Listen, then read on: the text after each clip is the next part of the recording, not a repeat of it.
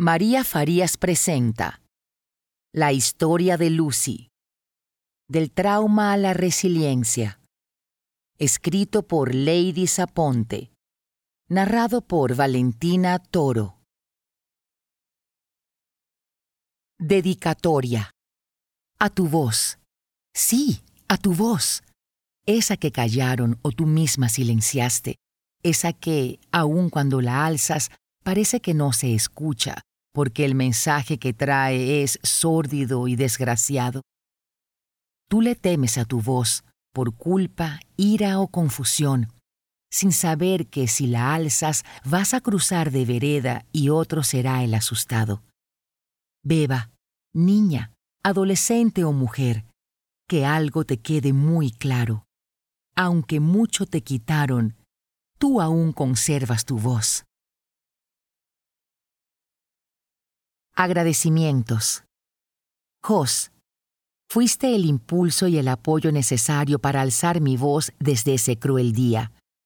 Sabes escuchar, sentir, hablar y callar lo que sea necesario para hacérmelo más fácil.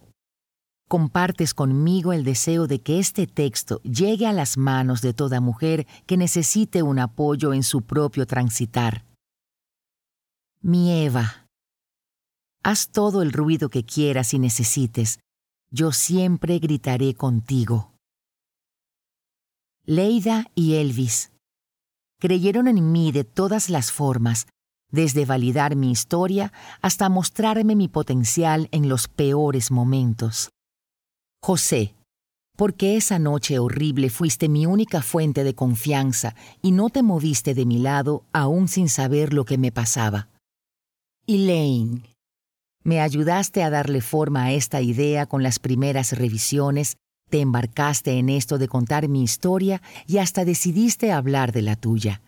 No me alcanzan las palabras, simplemente gracias. Sara, recuerdo la primera vez que te conté.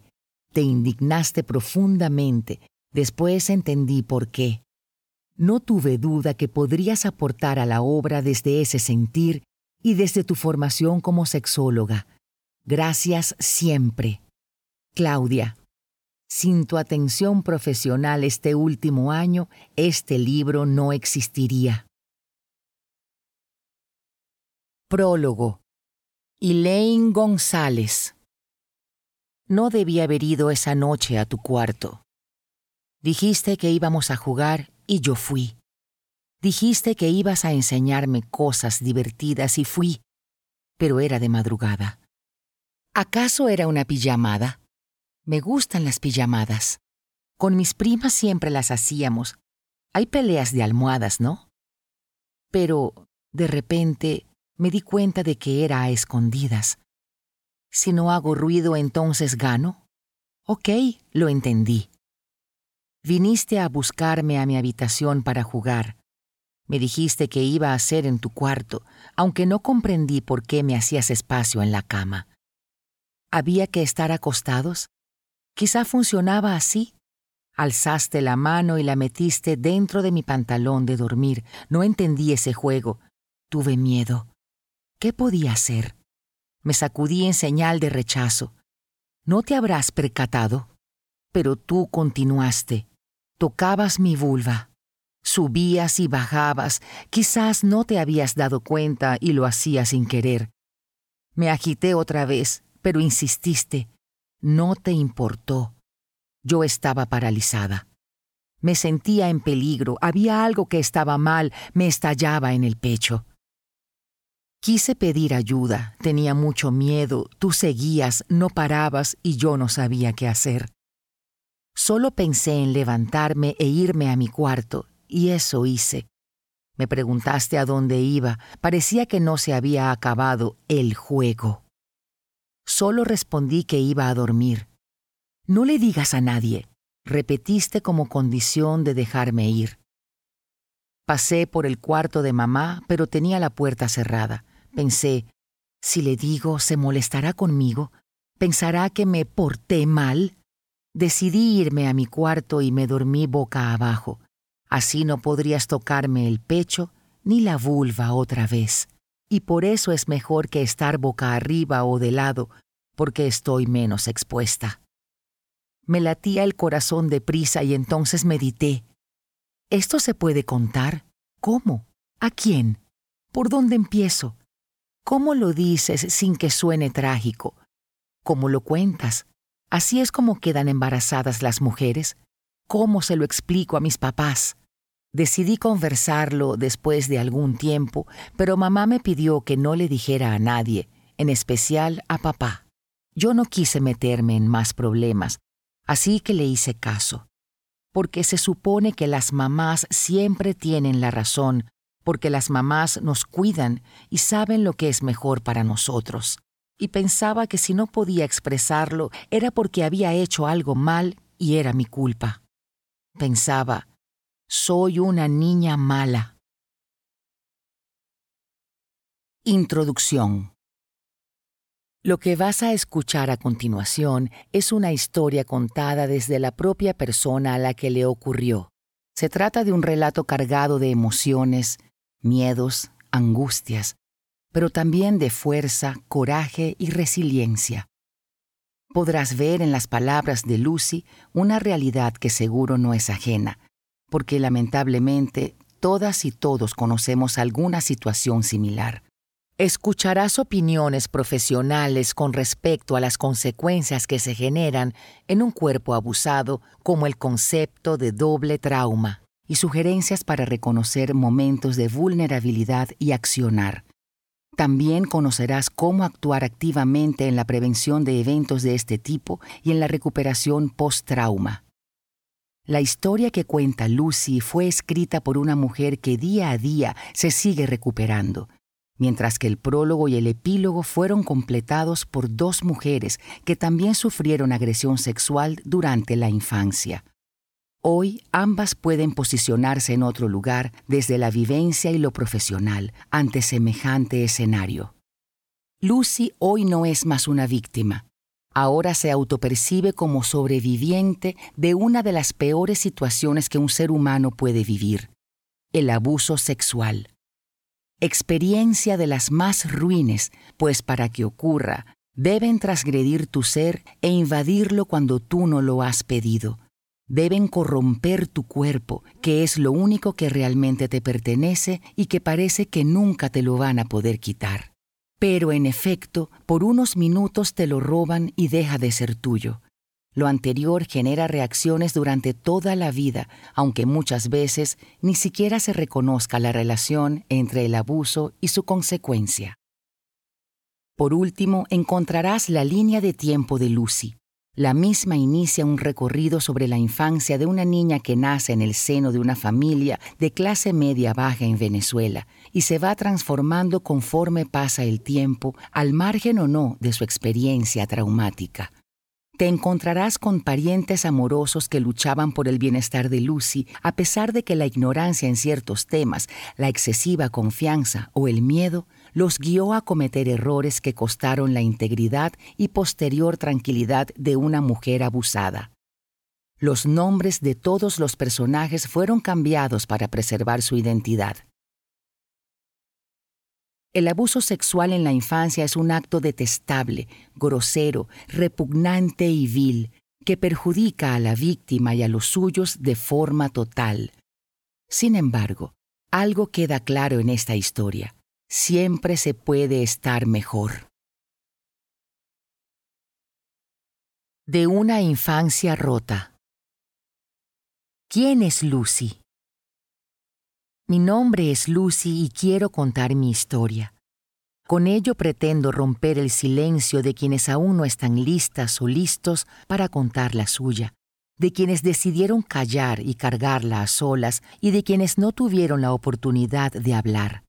Estoy segura de que no está cerca de ser la peor historia, pero ¿debería eso aliviar a alguien que sufre? En un momento llegué a creer que sí. Hoy estoy segura de que la peor historia la vive cada protagonista y compararla con otra puede ser un acto desesperado de buscar calma o de mitigar el dolor. Nací en Mérida, Venezuela, un hermoso lugar en el que no estuve mucho tiempo más, la ciudad de los caballeros, es su famoso eslogan. De ese lugar recuerdo las montañas con sus picos nevados, plasmadas de forma constante en cualquier lugar que transitabas, el chocolate caliente y los pasteles andinos, los parques inmersos en un verde intenso y flores coloridas, y el frío, que se mantenía durante todo el año. He llegado a creer que nunca debí salir de ahí.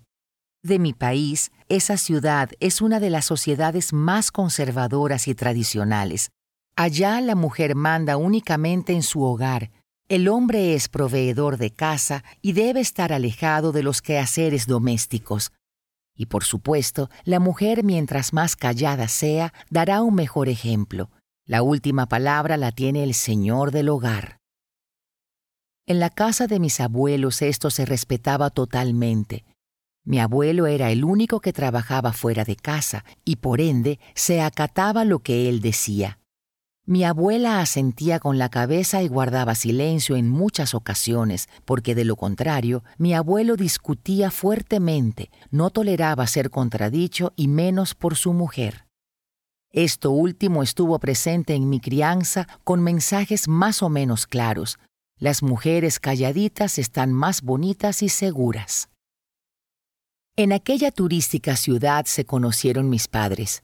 Él se llamaba Emilio y venía desde muy lejos a estudiar medicina. Y ella, Laura, era estudiante local de arquitectura en la misma universidad, por lo que era muy común que se cruzaran en algún pasillo o tuvieran amigos en común, entre ellos mis tíos. Entonces fui la primera hija de dos jóvenes estudiantes que apenas empezaban su vida adulta, se casaron y decidieron buscarme. Ambos eran de familias bastante humildes y trabajadoras, muy centrados y con buenas relaciones familiares en general.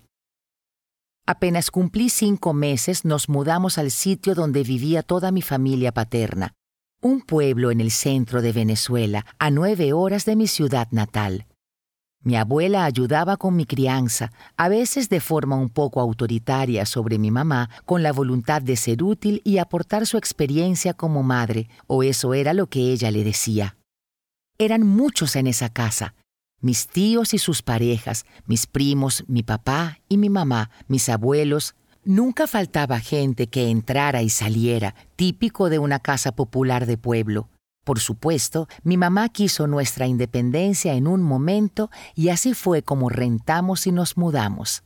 Todo iba bien. Yo tenía tres años y mis padres iban construyendo su hogar, mi mamá quedó embarazada y entonces nació mi hermano Jonás. Un par de años después de que él naciera, muchas cosas empezaron a cambiar. Para finalizar su carrera universitaria, mi madre decidió devolverse al hogar en el que se había criado y donde yo había nacido. Nos fuimos con Jonás, mi papá se quedó y ambos mantuvieron la promesa de que volveríamos a estar juntos una vez que ella se recibiera. En este nuevo sitio comencé la primaria, pero al cabo de unos meses lo único que quería era estar con mi papá. En mi caso se aplicó muy bien eso de que las niñas son del Padre. Con él siempre tuve más cercanía. Sentía que nos teníamos más confianza, que me entendía. Era muy cariñoso, paciente y servicial conmigo, y también con mi hermano. Mi papá me peinaba, me contaba historias, jugaba conmigo, me complacía en caprichos y pedidos, me aconsejaba, me acompañaba.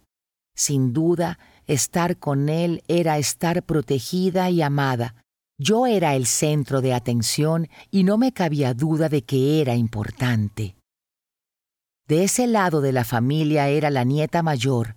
Eso me ubicaba en una situación privilegiada en la casa de mi abuela, donde pasaba mucho tiempo mientras mi papá trabajaba de día y de noche, porque así lo requiere el ejercicio de la medicina. Llevaba una bonita relación con mis abuelos paternos. Mi abuelo Helio era un hombre dedicado a labores de obrero, pues su infancia precaria no le había permitido estudiar. Cariñoso y respetuoso, preocupado por cómo nos sentíamos, con carácter para criar, no para malcriar, pero con la dosis justa de mimos cómplices. Por su parte, mi abuela Silvia fue una excelente maestra de primaria una mujer de carácter fuerte e indoblegable. Siempre fue la estricta, aunque tenía sus puntos débiles con algunos de mis primos y con uno de mis tíos. La relación con ella era buena. Estaba atenta a que no me faltara nada, desde un plato de comida hasta la tarea bien hecha, porque de lo contrario, ¿quién aguanta a su papá? exclamaba. Por otra parte, mi mamá era una mujer muy amena, si bien algo distante y en ocasiones poco afectuosa, sin duda siempre estaba disponible. Se mostraba más organizada, meticulosa, una excelente administradora del hogar. Siempre estaba pendiente de nuestras tareas, la comida, la ropa, y era un poco más difícil la expresión de sus sentimientos. Con mi familia materna había una relación bastante cercana. Mi abuela es una mujer dócil, servicial con sus nietos, trabajadora y organizada, pero poco afectiva. No sé por qué daba la impresión de que siempre estaba asustada. Mientras que, por otro lado, mi abuelo materno era una figura más agresiva y dedicada al trabajo duro.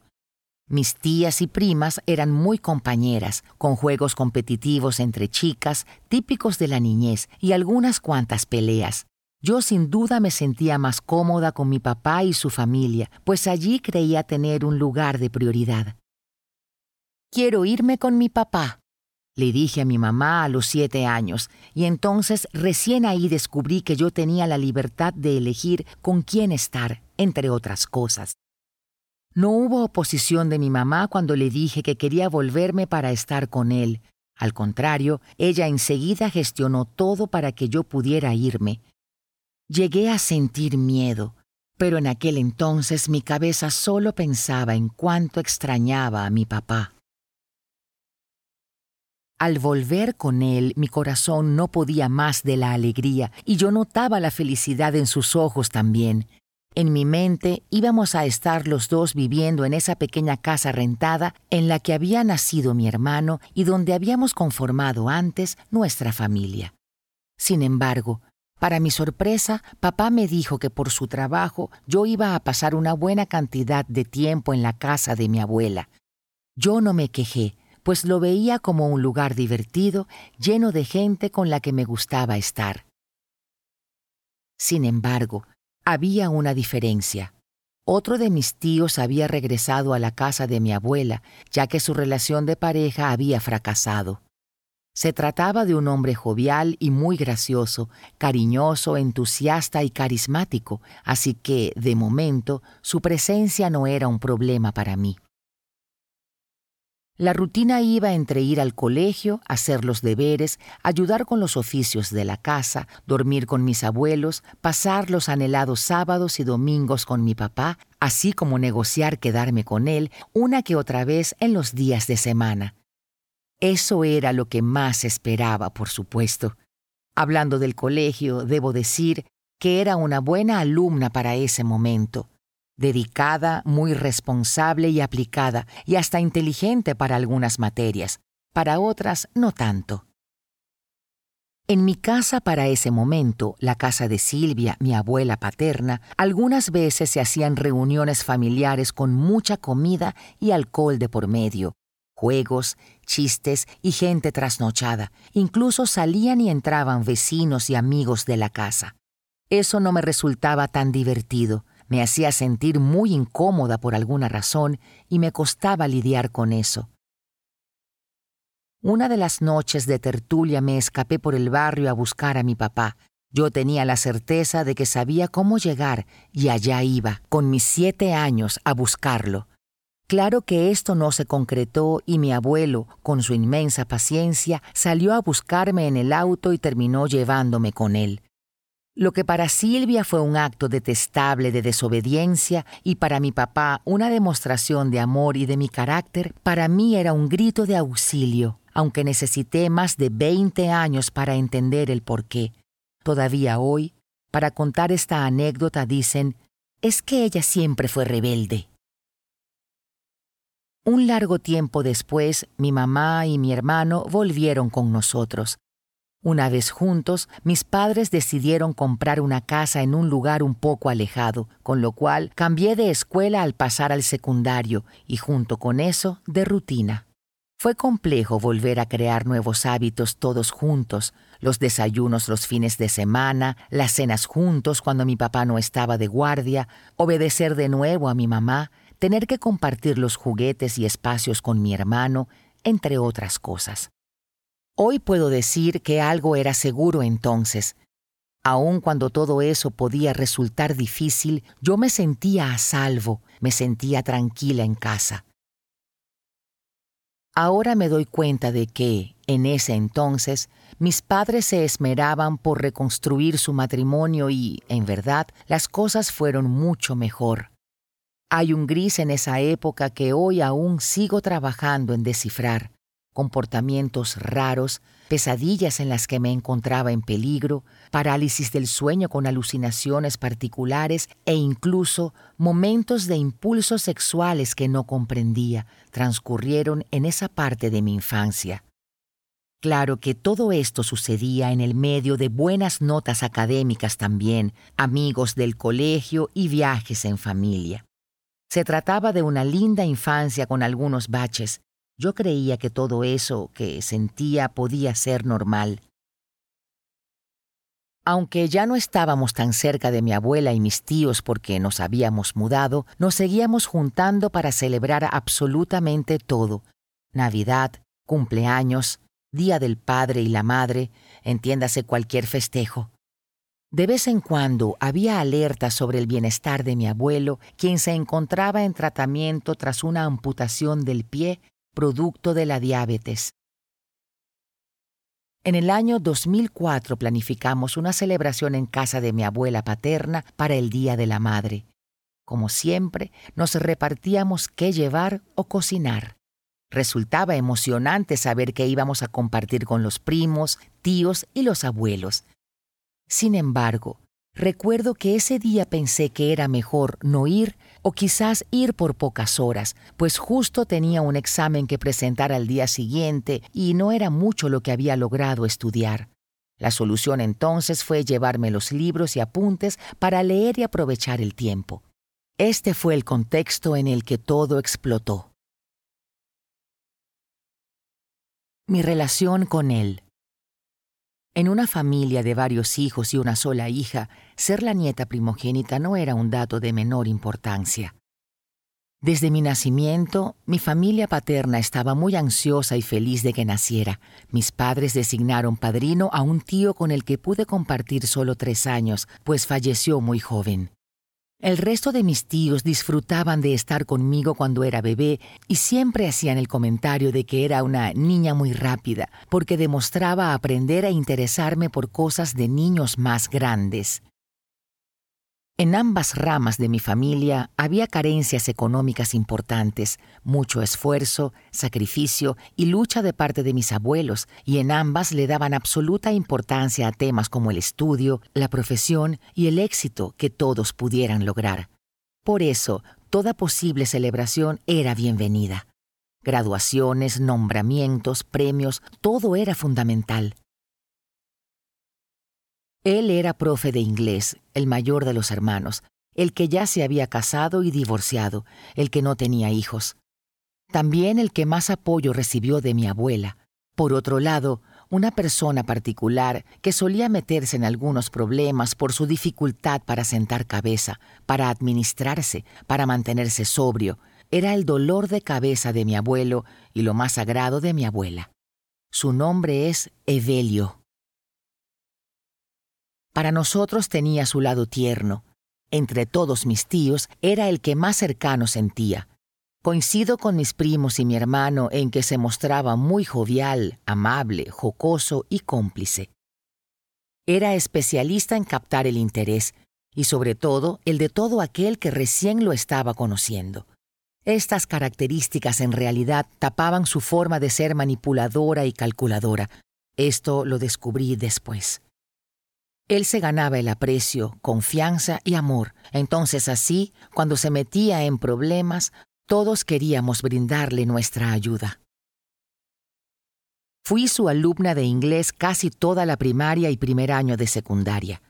Nunca se me dio el idioma, pero durante su tutoría siempre obtuve la calificación más alta.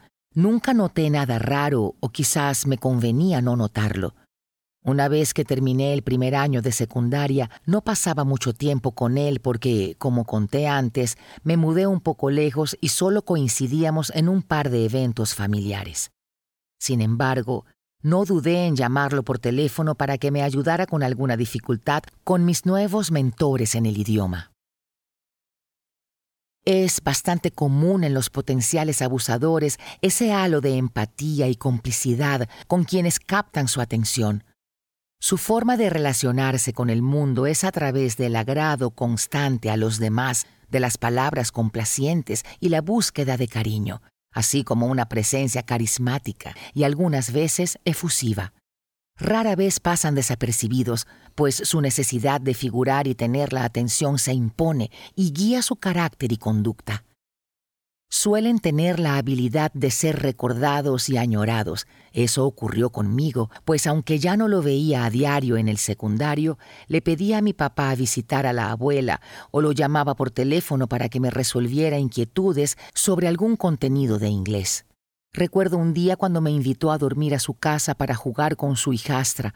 Para ese momento se había casado de vuelta, y fue mi papá quien de inmediato exclamó un no rotundo. No te quedas fuera de casa sin necesidad, me explicó.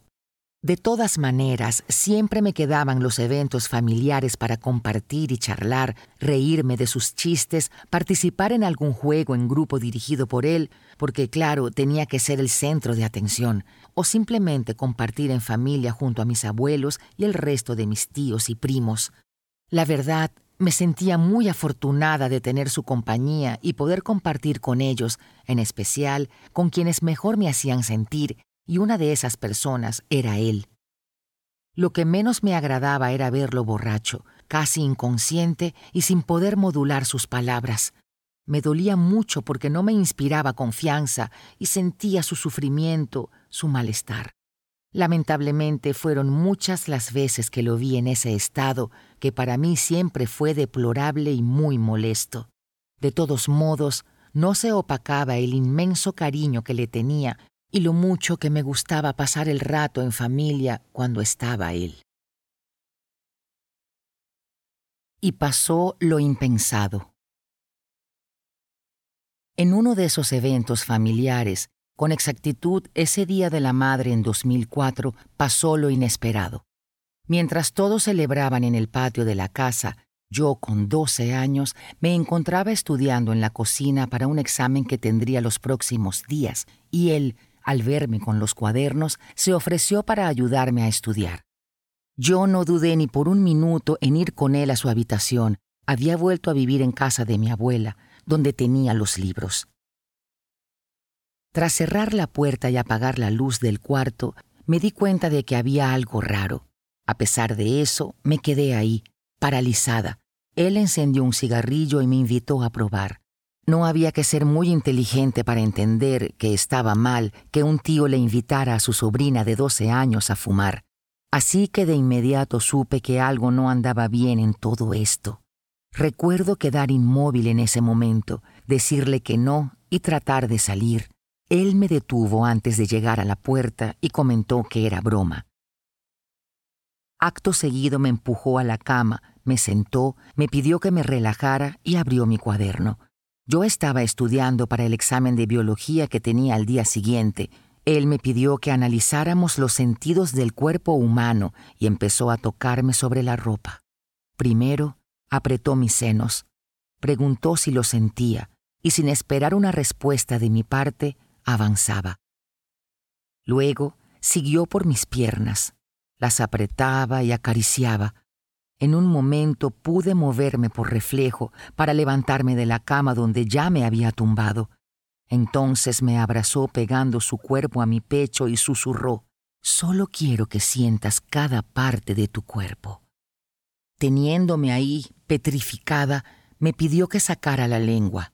Al notar que no le respondía, apretó mis cachetes y me besó los labios de una forma que no puedo olvidar. Me mordió y dolía, así que tomé fuerzas, lo alejé un poco y me volvió a morder. Esta vez lastimó mi lengua. Los siguientes segundos están hoy turbios en mi memoria. Recuerdo solo el humo del cigarrillo, su mano tomando la mía y poniéndola en su miembro, sus manos pasando por debajo de mi falda para manosearme.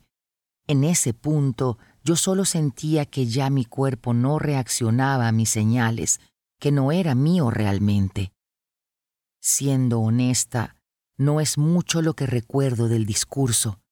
Además de lo ya comentado, me viene a la cabeza una frase final. Si le cuentas a tu papá, se puede poner mal, porque está enfermo del corazón. Además, no pasó nada. Yo solo quería mostrarte. Yo te quiero mucho. Ni siquiera puedo recordar cómo salí de la habitación. Sé que fui al baño y me lavé la cara y las manos para quitar el olor a tabaco. Sentía que tenía que ocultar que había hecho algo malo y que todo era mi culpa. No tendría que haber ido, debí quedarme cerca de mis papás. ¿Por qué estuve sola? Ahora, ¿qué haré cuando lo vuelva a ver? Necesito esconderme. Muero de miedo.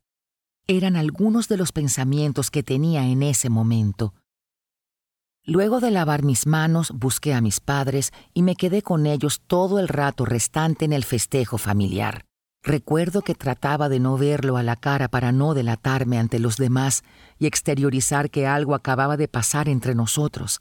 Todos se podían dar cuenta del error que había cometido al ir con él a esa habitación. Los depredadores sexuales ocasionales tienden a llevar a cabo sus ataques de forma muy repentina, casi impulsiva. No quiere decir que no piensen en esto antes de hacerlo o que no fantaseen, porque seguramente sí lo hacen en alguna instancia de su vida. No obstante, el momento en el que lo llevan a cabo suele ser fugaz e inesperado, incluso para ellos mismos. Esto los diferencia de los ataques seriales, que más bien premeditan cómo será la próxima vez, cuánto tiempo pasará y quién será la siguiente víctima. Hoy no puedo saber en cuál grupo se ubica él. Por un lado podría pensar que me tenía estudiada, pero por otro, pienso que tuvo las cosas muy fáciles y en esa circunstancia no se resistió. Por mucho tiempo me cuestioné el motivo sin dejar de culparme. Unos minutos después de lo sucedido, solo quería contárselo a mi amigo Joaquín. Se trataba de un chico muy noble que conocí y con el que me enganché de inmediato. Como hijo de profesores y muy educado, no tardó en calar en mi hogar. Puedo asegurar que fue mi primer novio siendo tan joven y que estaba muy ilusionada con él, pero luego me interesé en alguien más y la verdad lo lastimé. De todas formas, por alguna razón, él seguía siendo mi amigo y yo confiaba mucho en él. Sin pensarlo demasiado y estando al lado de mi papá, le envié unos mensajes de texto relatando lo que me había sucedido con algunos detalles. En ese momento mi tío, quien acababa de abusar de mí, se acercó y me preguntó con quién hablaba. Yo oculté el teléfono y no le respondí. Solo me levanté y me fui al lado de mi mamá. La respuesta de Joaquín no fue muy expresiva en el momento. Enfatizó que hablara con mis papás, que no era algo para callarme y que tratara de calmarme. Yo tenía mucho miedo y sobre todo mucha confusión. Pasó alrededor de una hora y justo cuando nos volvíamos a casa, mi tío se acercó a mi papá, lo abrazó, le dijo que lo quería mucho y se retiró. Todo eso me hizo sentir profundamente culpable, como si fuera yo quien debía disculparse con mi padre. Ya en casa, recuerdo haberme bañado y sentirme asqueada, asustada, todavía muy consternada y con muchos pensamientos al mismo tiempo. Me saqué la ropa con mucha indignación y no quise volver a usarla. Me preguntaba qué debía hacer. No quería estar sola ni tampoco imaginaba la idea de recibir un abrazo. Rechazaba hasta a mi padre. Solo quería estar en compañía de Jonás, mi hermano. Creo que por ser pequeño, no tener autoridad sobre mí y porque sabía que su admiración hacia mí no pondría en tela de juicio lo que me había pasado. Fue una noche difícil en la que solo pude dormir a medias, en la que trataba de no pensar en las horas anteriores. Llegué a la única conclusión de que había sido mi culpa. No había otra opción, no descifrar las señales, usar minifalda, confiar en él e ir a una pieza con ese hombre grande a solas, por no haber gritado, por no haberme defendido. Ante ese pensamiento culposo y recurrente, el silencio parecía la mejor opción, al menos a corto plazo. Ya está, ya pasó. Al día siguiente, el secundario se volvió imposible. No podía parar de pensar, de llorar, de sentirme desesperada y, en un punto, muy asustada pensando que lo tendría que volver a ver, porque, de cualquier manera, seguía siendo mi tío y no había excusa para no ir a casa de mi abuela. Me senté muy cerca de la profesora ese día y me fijé que únicamente tenía clases con mujeres, cosa que al menos no me alteraba más. Casi ausente, presenté la prueba para la que había estudiado, contesté rápido y cuando corrí al baño estallé en llanto. Luego de un rato recibí un mensaje de mi amigo. Se lo conté a mis papás y van a hablar con los tuyos. Perdóname, escribió. No pude negar que sentí alivio, aunque me moría de miedo por lo que significaba que mi papá se enterara que su hermano había hecho semejante cosa. Yo tenía información sobre el cuidado del cuerpo, sobre el sexo, ya me había desarrollado y en mi hogar se hablaba del tema. Era bastante claro para mí que se trataba de un abuso. La sociedad te indica cómo debes hacer todo, cómo debes sentirte y actuar ante todo, incluso cómo debes pensar. El sistema social pretende estandarizar lo que está bien o mal visto y eso incluye el perfil de la víctima al momento del evento. Quien haya pasado por una situación de violencia sexual sabrá de sobra que esto es cierto. Se meten en una caja las conductas esperadas para poder hablar de un trauma y se intenta señalar a la sobreviviente, sin entender que cada quien hará con su cruz lo que pueda y lo que le haga mejor. No puede ni debe haber un manual para sufrir. En mi caso, lo anterior se vio reflejado en la duda de los otros alrededor de mi vivencia y mis reacciones. Eso empezó por la persona que decidió hablarle a mis padres de lo sucedido, es decir, el padre de mi amigo Joaquín. Un señor muy culto, padre de familia y sobre todo apegado a la moral y buenas costumbres. Le contó a mi mamá lo sucedido y le dejó en claro que a él se le hacía raro que yo me hubiese dejado, sin hacer ningún ruido, sin gritar, sin irme del lugar. Después de un tiempo fue mi madre quien, al enterarse de que había empezado a tener relaciones sexuales consentidas a una edad muy corta, afirmó, si quedaste embarazada no te van a creer que fue cierto lo que me contaste. Años más tarde, mi novio de entonces explicó que capaz había sido por el alcohol, que lo pasara como un error para que no me sienta tan mal, justificando al agresor. Sé que ni mi madre ni este buen hombre lo hacían con la intención de herir, simplemente ese es el resultado de una construcción social maltrecha. Toda esa necesidad de indicar cómo debemos sentir y cómo podemos o no actuar post-abuso para no parecer mentirosa se conoce como revictimización y es lo más frecuente en casos como el mío. Al escucharlo parece inconcebible y doloroso, y sí, dolió, pero al mismo tiempo otro fenómeno se hizo parte de mí en ese momento, el de la naturalización, es decir, incorporé en mi psiquis como algo normal el hecho de que tuvieran tantas dudas alrededor de lo que me pasó, al punto de que yo misma empecé a titubear y a presentar lagunas sobre mi experiencia. Hay dos tendencias claras. Por un lado, quienes te dicen que ya pasó, que eres más fuerte que eso y que lo tienes que superar, estos son quienes te invitan a salir de tus espacios comunes, a hacer actividades nuevas, conocer gente, en fin, a tratar de borrar de la mente lo ocurrido, minimizando el impacto con frases como No dejes que te defina, tú puedes. La otra tendencia es de aquellas personas que desconfían de lo que te ha sucedido y a su vez disminuyen la gravedad del asunto.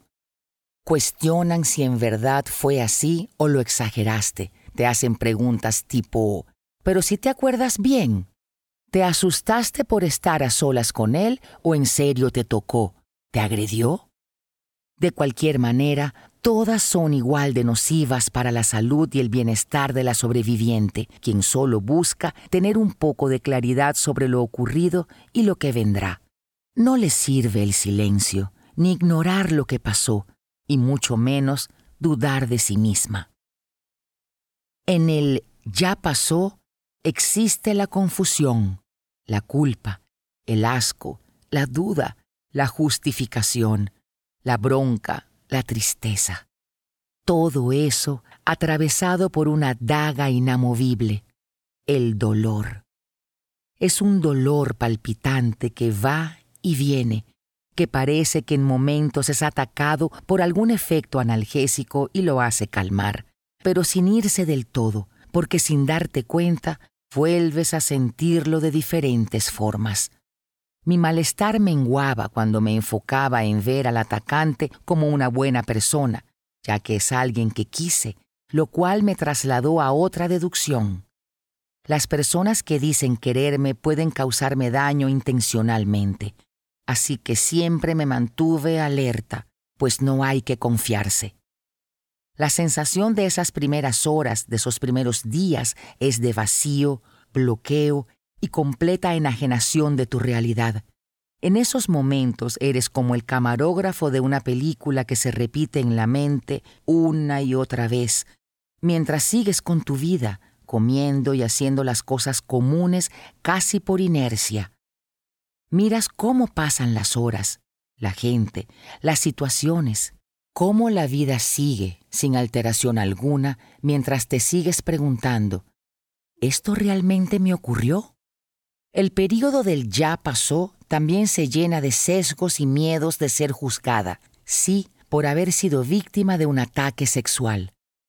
Porque es justamente lo que comienza a suceder como parte de la revictimización con cada comentario e incluso con cada silencio. Parece que esperas todo lo contrario a lo que la gente te da y la realidad es que ni tú sabes qué esperas, ni la gente sabe qué hacer o decir porque está todo tan a flor de piel que cualquier reacción parece más una agresión y eso lo sienten ambas partes. La persona atacada desarrolla una alta sensibilidad a los comentarios y una doble lectura de cualquier gesto de duda. Esto puede ser temporal o instaurarse para siempre, lo que deja una huella de inseguridad difícil de borrar. Por su parte, quienes rodean a la víctima tienden a sentir miedo de dirigirse a ella, porque piensan que podrían llegar a hacerle más daño y optan por mantenerse callados. Hasta que, de a poco, descubres una tranquilidad disfrazada que parece muy real, el olvido. Notas que puedes sonreír, dedicarte a tus actividades, que es posible seguir disfrutando de lo que te gusta y las rutinas, pero solo si aprendes a no pensar en lo que viviste. Con esto se van encerrando los pensamientos bajo llave. No se piensa ni se habla más de eso.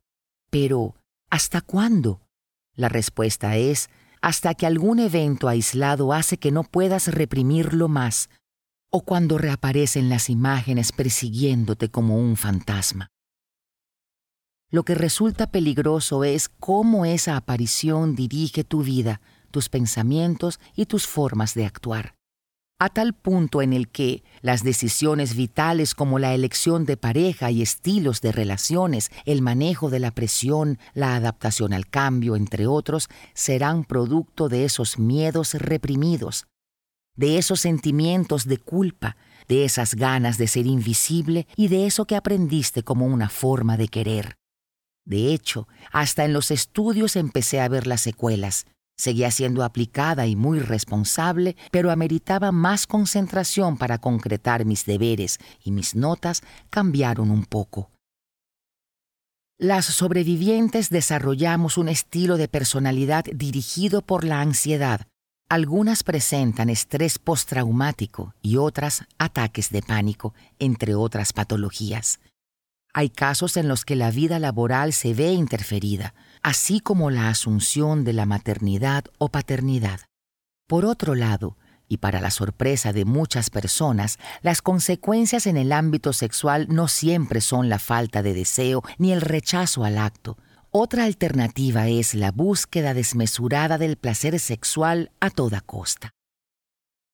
El hecho de que haya sido justamente mi tío con quien compartí toda la vida durante mucho tiempo, en lugar de un extraño en la calle, generó un quiebre aún más grande en mí. Y es lo que suele suceder ya que además de la integridad física y la propia dignidad, fue roto un vínculo de confianza que era tangible para mí, que era importante y agradable. El aprendizaje empieza a ser la desconfianza generalizada, mientras que se vive un duelo por ese ser querido que descubres malvado.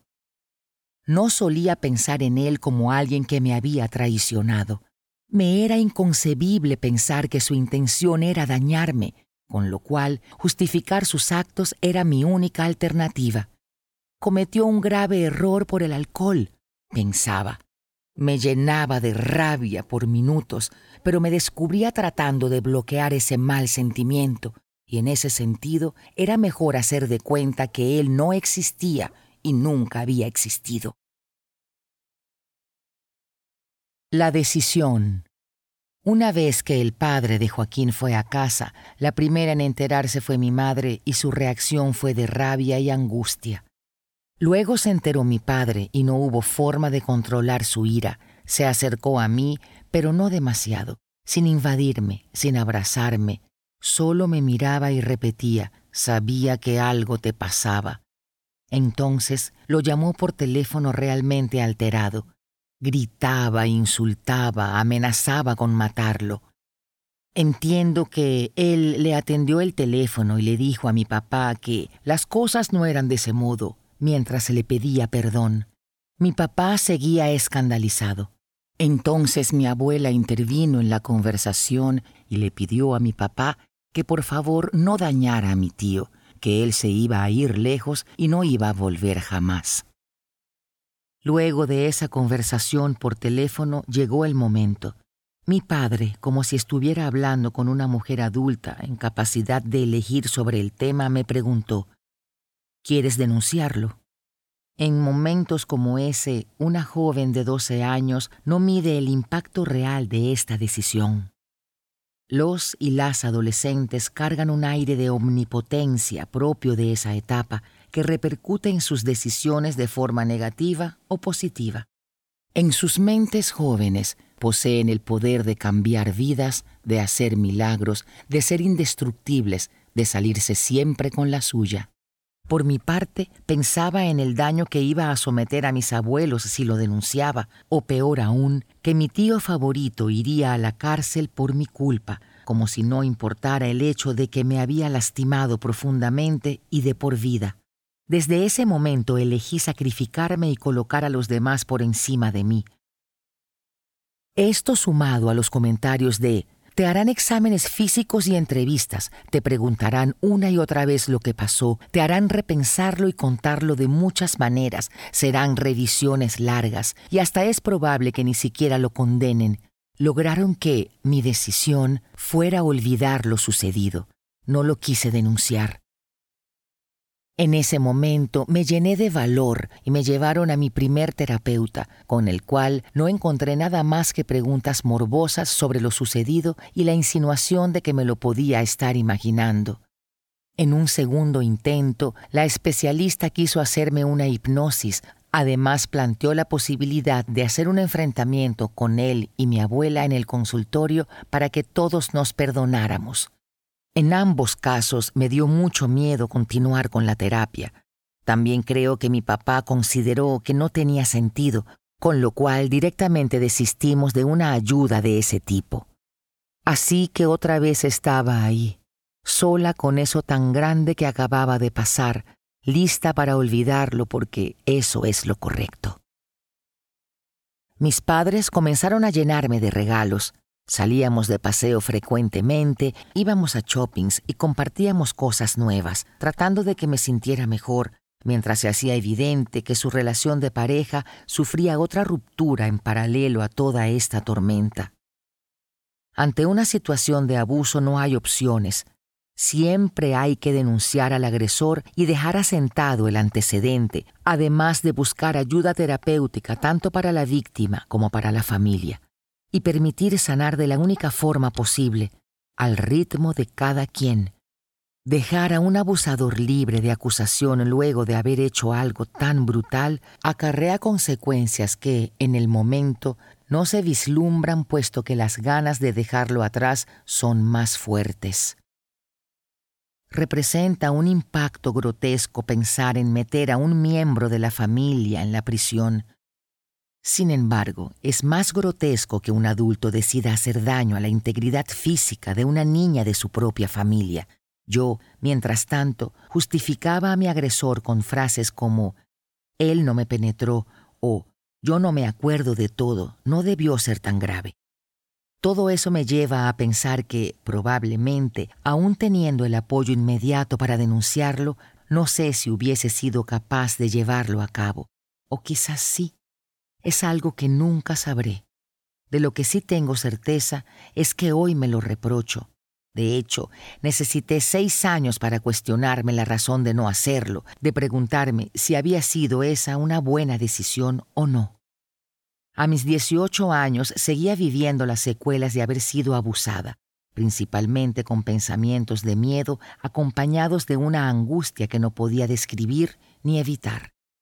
Desde pesadillas terror de hablar en público, necesidad de pasar desapercibida en cualquier situación, hasta incomodidad con ciertas personas, olores, situaciones y lugares. Fue en ese entonces que empecé nuevamente a pensar en él, en lo que me había pasado y en todo lo que no había hecho hasta entonces. Me preguntaba, ¿por qué? Y no miento, en la actualidad me lo sigo repitiendo. Aparecían en mi mente cosas asociadas al ataque y me di cuenta de que no recordaba muchas partes. Esto me generaba desesperación por no encontrar la información en mi cabeza. Decidir es una responsabilidad, como también lo es no hacerlo. Necesito destacar el mensaje. No hay alternativa. Debe sentarse un precedente, no solo por proteger futuras víctimas, sino para preservar la propia salud mental. La vida sigue, o eso parece. Amores adolescentes. Tal como conté antes, por mucho tiempo todo aparentaba estar dormido dentro de mí. Fue entonces cuando me hice novia de Hernán, un chico del que me enamoré perdidamente y con el que tuve una historia bastante larga, con momentos hermosos y otros muy dolorosos. Fue una relación intensa, tóxica de todas las maneras posibles, pero la atesoraba más que a cualquier otra cosa. Él era un chico popular, de los clásicos, muy elocuente.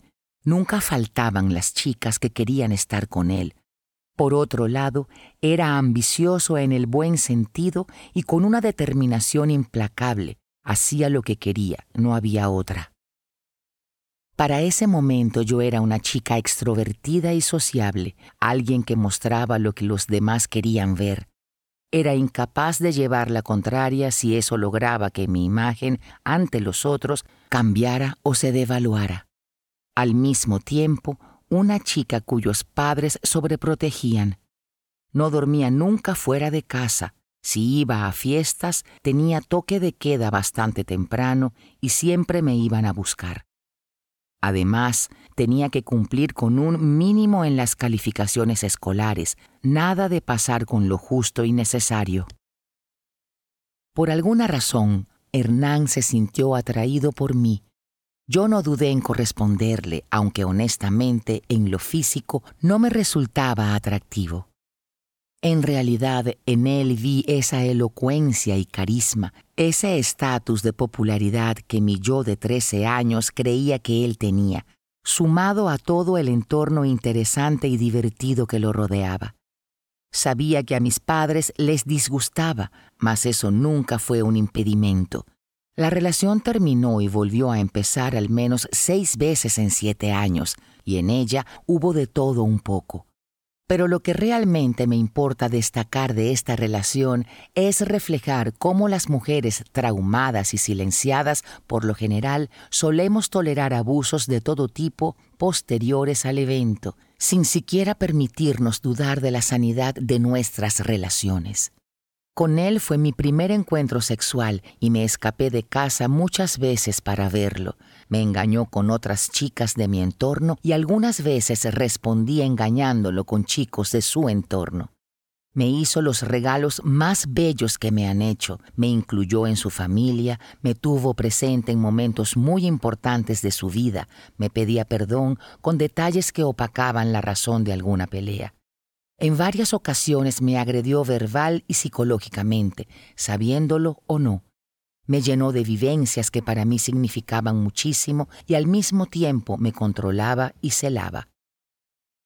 La mente es inquieta y en esa época, cuando las cosas parecían estar tranquilas, entre mis 14 y mis 16 años, fue cuando más secuelas indetectables tuve del trauma.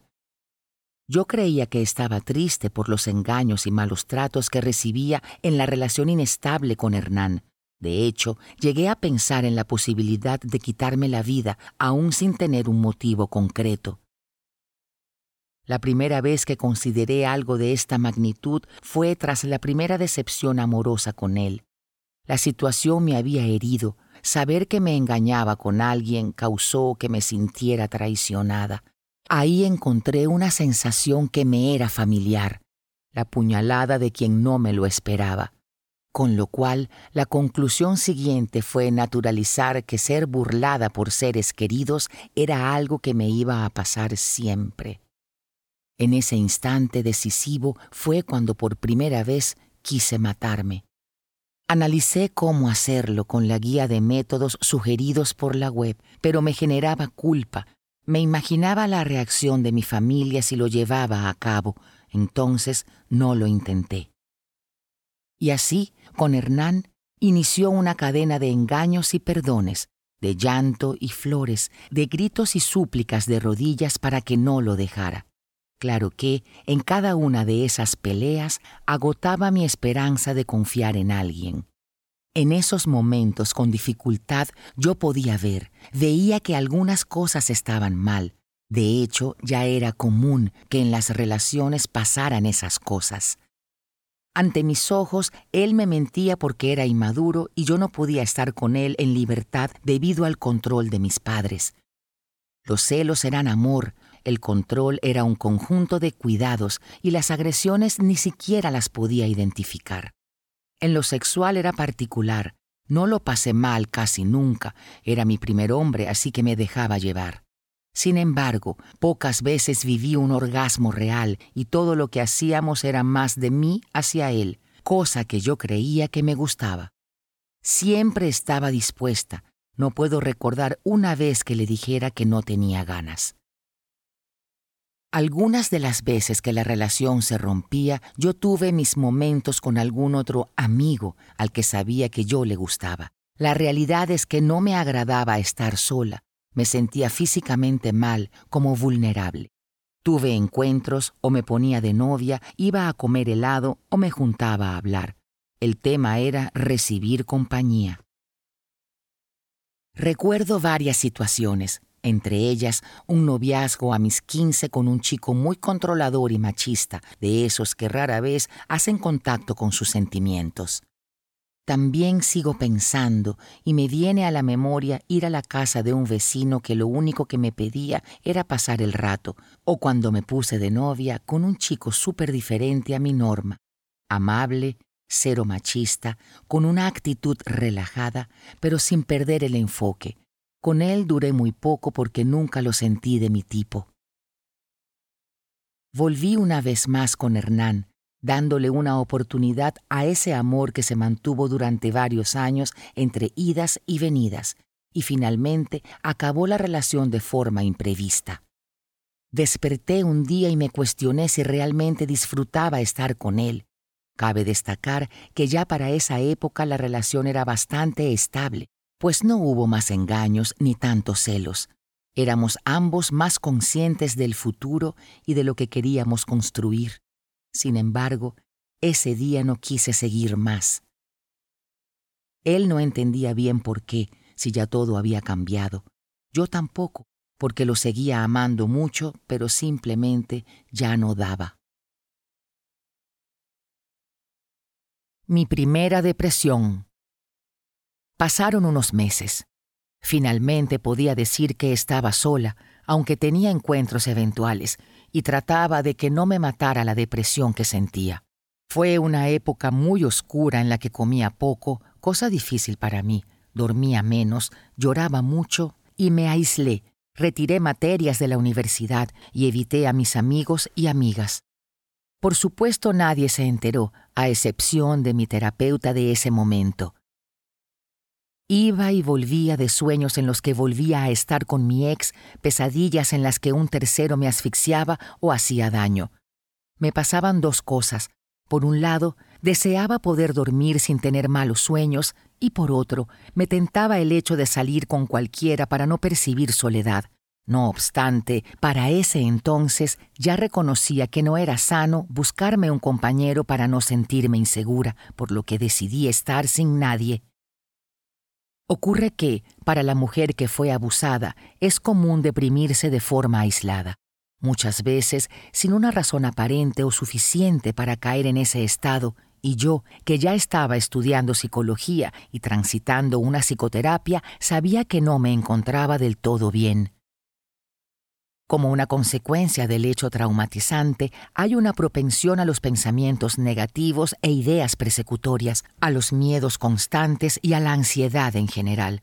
Es justamente esa ansiedad la que puede ocasionar un agotamiento importante en la psiquis de la persona, y ante cualquier impacto o situación se produce el desequilibrio químico que permitirá al cerebro desconectar con tanta carga. Lo malo es que también produce desconexión con las ganas de vivir, con la alegría, con el placer, produciéndose así la depresión. Además, yo tenía un motivo grande para caer en ese hueco en el que caí. Volví a ver a mi agresor. Mi abuelo, el mejor hombre que conocí en el mundo, murió. Fui junto a un par de amigos a la clínica donde él estaba para apoyar a mi papá y despedirme de una de las personas más significativas de mi vida. Al mismo tiempo, estaba preocupada por mi papá, pues ellos eran muy cercanos en lo afectivo. Entre tanta turbulencia de emociones y sin tener idea, noté a mi papá nervioso y que no se separaba de mí. Le pregunté qué le ocurría y su respuesta me paralizó. Ese desgraciado está aquí. Recuerdo padecer un frío que me congeló los pies y literalmente no podía caminar. Me dieron náuseas, quería gritar y a la vez irme corriendo a algún lugar seguro. Pero una vez más pensé en los demás, en la difícil situación de enterrar a un padre, a un esposo. ¿Iba yo a originar más ruido? Opté por calmarme e ir a casa. Al día siguiente, para el velorio y el entierro, me hallaba más tranquila, pero también más débil. Mi mamá estaba de reposo por una cirugía complicada, una vez más, ella no puede cuidarme, pensé. Ella me rogó que no fuera, que me quedara en casa. Mi respuesta inmediata fue voy a ir. Cuando quiso levantarse y vestirse para acompañarme, casi se desmaya. Esta vez me explicó que no quería dejarme sola de nuevo. Sus palabras me hicieron sentir realmente muy bien entre tanto lío. Al final, resolvimos que yo fuera con la compañía de una tía política, a quien ella le pidió que por favor no me quitara los ojos de encima. Mis amigos, mi papá, mi hermano y yo fuimos al funeral. Yo trataba de camuflajearme entre la gente, no deseaba verlo ni que me viera. Mi papá me apretaba la mano hasta que dejé de sentirla un instante. De repente, entre el montón de gente acumulada estaba él, de espaldas hablando con otro. Las piernas me temblaron y tuve una especie de ausencia mental. Lo último que recuerdo con claridad es a alguien dándome un té y calmando a mi papá, ya que toda la situación lo tenía muy alterado. Yo me acerqué a la urna, vi a mi abuelo, le di unas palabras y me retiré. Horas más tarde, en el cementerio, estaba él de nuevo. Me observó de frente, bajó la mirada, esa mirada de cordero degollado que usualmente ponía para hacerse la víctima, era su única salida, dio la vuelta y se largó. ¿Cómo es que estuvo ahí y nadie pudo hacer nada? Ahora tengo que pensar en esto todo el tiempo. No quiero, mas no puedo parar de hacerlo. Esas fueron algunas de mis ideas automáticas que habían llegado para quedarse por mucho tiempo. Reencontrarlo fue un infierno, fue volver a convencerme de que todos eran más importantes que yo, fue sentir que, de nuevo, él violaba mi estabilidad. De esa depresión salí con fármacos, terapia y ejercicio físico, del cual no soy muy amiga, pero debo admitir que me ayuda a fluir, sobre todo en la adversidad. Salí con mi peso ideal y creo que es la única vez que he estado en esa talla. Logré hablar en terapia de lo que había sido esa escena de abuso que, si bien tenía en mente y sabía que me había ocurrido, no lo había relacionado con toda la maraña de cosas que había sido mi vida sentimental, mis decisiones y mi inseguridad. Hablar de esto fue un viaje de ida. A partir de allí comencé a escribir y publicar historias anónimas en blogs. Fue cuando descubrí lo terapéutico que podía ser poner en palabras todo lo que sentía. Al mismo tiempo vivencié las ventajas de estar sola, que podía aprovechar la oportunidad para encontrarme y esforzarme por pasarla bien conmigo misma. Me entretuve también armando bisutería y busqué actividades que me gustaban. No fue fácil, pero lo logré. La depresión es de por sí un estado desgarrador en el ser humano. El desgano y el dolor generan que la persona se vaya descartando a sí misma de las actividades más normales y cotidianas, sin una buena terapia, medicación y actividades con las que la mente se despeje, es complejo salir. Hoy creo que las elecciones amorosas de mi adolescencia estuvieron bastante marcadas por ese trago amargo que fue el abuso. Sin darme cuenta, buscaba hombres que me dominaran, que me demostraran el afecto de una forma que pudiera considerarse más agresión que otra cosa. Veo también esa clara tendencia a priorizar lo que a otros hacía sentir bien en vez de a mí, así como a culparme cuando algo con ellos salía mal. La realidad es que, en un punto, no era capaz de cortar con esos lazos por muy nocivos que fueran. Muchas veces trataba de disfrazar lo mal que me hacían sentir, repitiéndome que eso no era tan importante, que eran cosas que podía tolerar de una relación. Sexualidad y erotismo. Mi sexualidad ha sido complicada desde que lo recuerdo. De niña tuve mucha autoestimulación. Aunque no entendía por qué lo hacía o de dónde lo sacaba, era algo que me hacía sentir bien y lo repetía.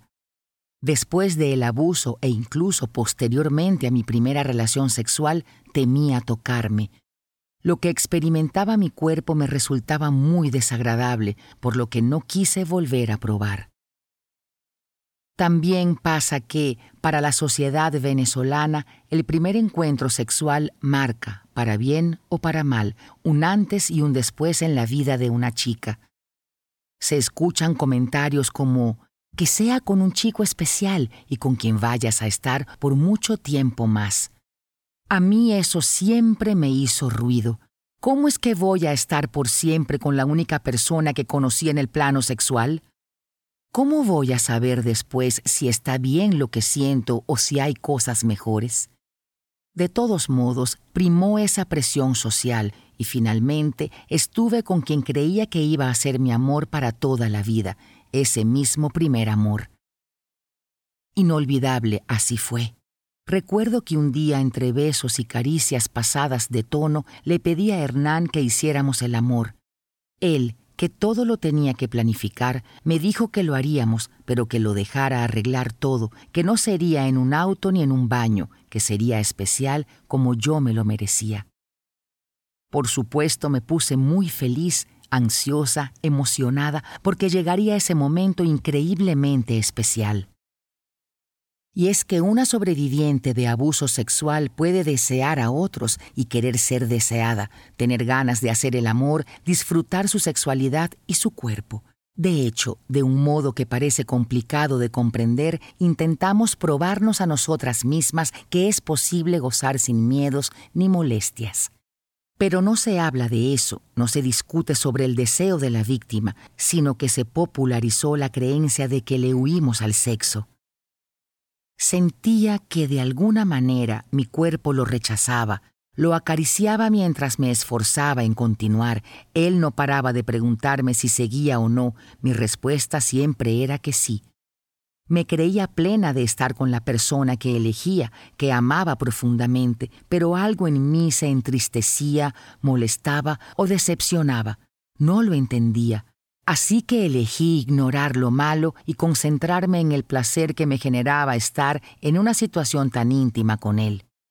Si soy gráfica, no hubo orgasmo alguno, y aunque fue muy tierno y sutil, yo me sentía agredida, pero creía que era lo normal. Al día siguiente estaba feliz, recibí una carta de él, solía escribirme muchas cartas, en la que me expresaba lo bien que se había sentido conmigo y cuánto me amaba, ahora más que antes, claro. Yo, en un acto fallido importante, dejé la carta a la vista de mis padres y ahí la historia de amor se volvió furtiva, pues tenía que ser a escondidas, no quedaba opción. Pasó algún tiempo para aprender a disfrutar con mi novio y descubrir el orgasmo clitoriano, del cual comencé a valerme casi todo el tiempo para tener un evento mínimamente satisfactorio. Nota al pie. Orgasmo clitorial o clitoriano. Como su nombre lo indica, ocurre cuando estimulamos el clítoris, ya sea en capuchón o en las zonas internas del mismo, indiferentemente a la penetración. Devotas V 2019. De allí me regocijé de nuestros encuentros de un modo más emocional. No importaba tanto el placer físico porque el hecho de estar con él en una cama, en una situación de intimidad, me provocaba felicidad. Con las parejas ocasionales que estuve me ocurrió de todo. Con uno me aburrí, con otro me sentí usada, Alguna vez la pasé muy bien y hasta experimenté otros tipos de orgasmos y sensaciones. Así hasta que finalmente llegué a sentirme plena con mi cuerpo y conmigo misma, y por lo tanto a disfrutar del sexo con los demás. Fue un proceso largo e intenso. Tardé en amigarme con mi cuerpo, con el placer, con el compartirme y entender que existen muchas maneras de sentir. En aquel entonces trataba de vivir libremente mi sexualidad y ejercer ese derecho, aun cuando algunas veces no lo disfrutaba. Luego entendí que era una forma de resistencia de exclamar, hago lo que quiero con mi cuerpo y al que no le gusta, que se joda. Porque en alguna ocasión hice solo lo que quiso alguien más. Aunque tenía muy presente lo que me había pasado, algunas veces experimenté sensaciones raras en estos encuentros, como el disgusto por ciertos tipos de caricias, el desagrado por el sexo oral o incluso percibir ahogo cuando mi pareja estaba sobre mí. No obstante, estas situaciones no las relacionaba con el abuso, pues no recordaba más de lo que narré antes.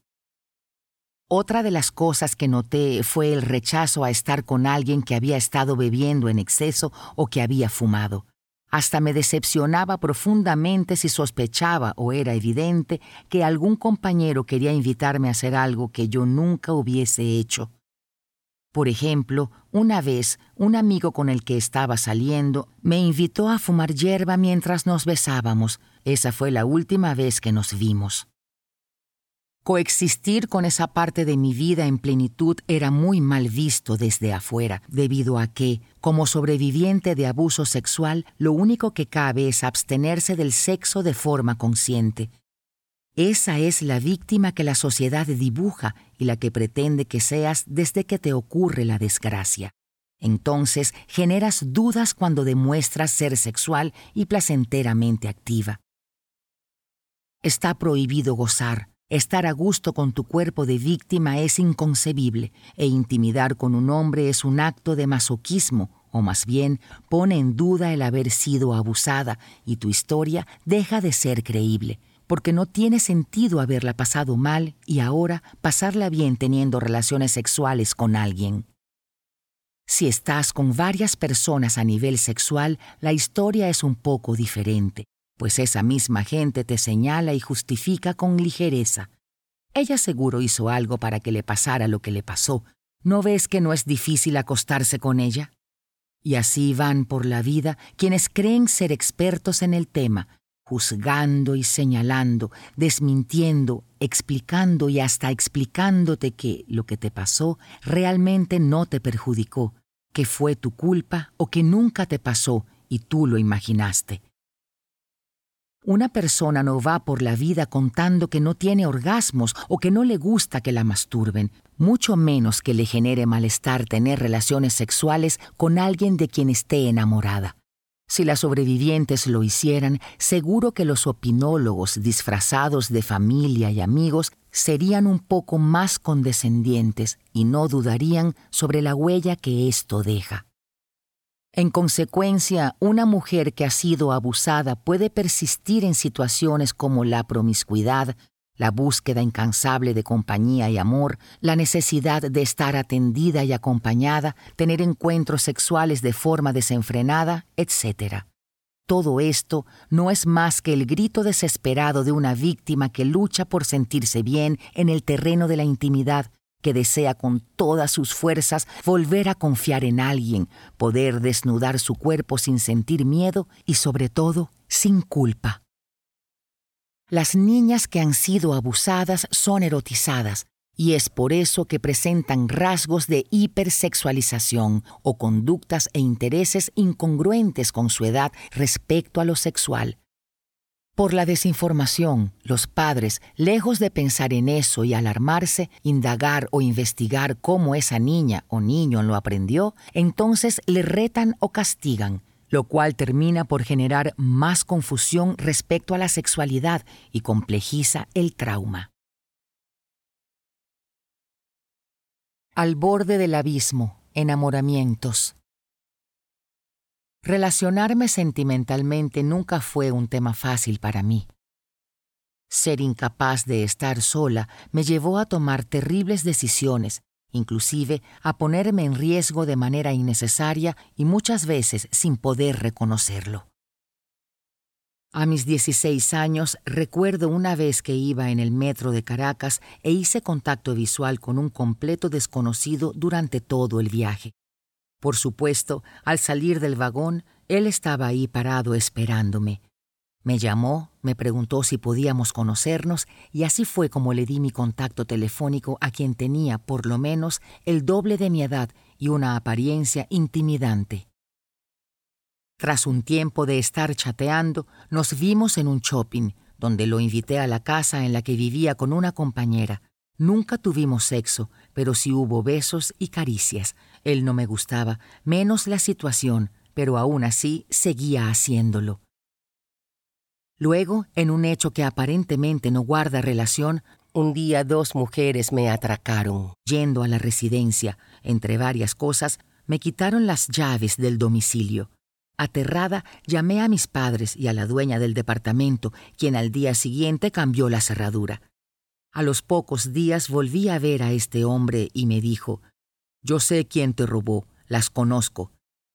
Desde ese día no salimos nunca más. En otra ocasión conocí un chico en una discoteca de Caracas, boliche se le dice en Argentina, quien era mínimo diez años mayor que yo. Era muy apuesto, amable y simpático, no era una mala persona en lo absoluto, pero al igual que en el caso anterior, recién lo conocía y ya estábamos yéndonos para estar a solas. Anduvimos por seis meses más o menos y me hacía muy bien estar con él. Me aconsejaba siempre, opinaba que estaba mal que le abriera las puertas de mi casa a un desconocido. En ocasiones repetía que me quería en serio y que no debía continuar viéndome por mi bienestar. Yo insistía y seguíamos la relación. Con él pude vivir de las mejores experiencias que había tenido hasta ese momento. Un día me pidió que no habláramos más. Le pedí explicaciones y me dijo que estaba casado y a punto de tener un hijo. Eso rompió mi corazón. No podía creer que alguien tan especial en tantos sentidos me hubiera estado mintiendo. Ahí cortamos. Entonces conocí gente que me era atractiva en el instante. Solían tener problemas de alcohol, drogas o por alguna razón nos condenábamos a la clandestinidad, aunque solo fueran encuentros para bailar o tomar un trago. Parece que yo era un imán para este tipo de relaciones. Existe un fenómeno que nos ocurre a las sobrevivientes del abuso y es, primero, la culpabilización que nos hacemos sobre el ataque, acompañada de una necesidad inconsciente de volver a ponernos en ese lugar de peligro en el que ya estuvimos. Algunos teóricos psicoanalíticos lo llaman compulsión a la repetición, otros gestal inconclusa, y según la psicología transaccional es guion de vida. Con la denominación que se quiera, a lo que se refiere es al impulso de revivir una y otra vez la situación con el fin único de comprender significativamente el evento para castigarnos y destruirnos, lo cual es más o menos lo que me pasó después, como les cuento a continuación. En aquella época fui a un cumpleaños en el que me reencontré con un viejo amigo, Marcos. Hablamos durante todo el rato, compartimos y bailamos. Mi papá se iba y le dije que me quedaría, ya que para ese momento tenía 19 años y no había mucho que él pudiera impedir. La celebración continuó en un bar con un grupo de amigos. Allí, mientras bailábamos y lo pasábamos genial, nos dejamos claro que queríamos continuar viéndonos. Ya para el final de la noche terminamos en el lugar donde había sido la fiesta. A solas, Marcos me besó y le correspondí. Entonces, mientras intentaba quitarme la ropa, me negué porque estábamos en el living y alguien podía vernos, pero él insistió en que no iba a salir nadie. Acto seguido me bajó el pantalón con la ropa interior y en cuestión de segundos estaba penetrándome, aun cuando yo continuaba diciéndole que no quería. Su respuesta, ya voy a terminar, será rápido.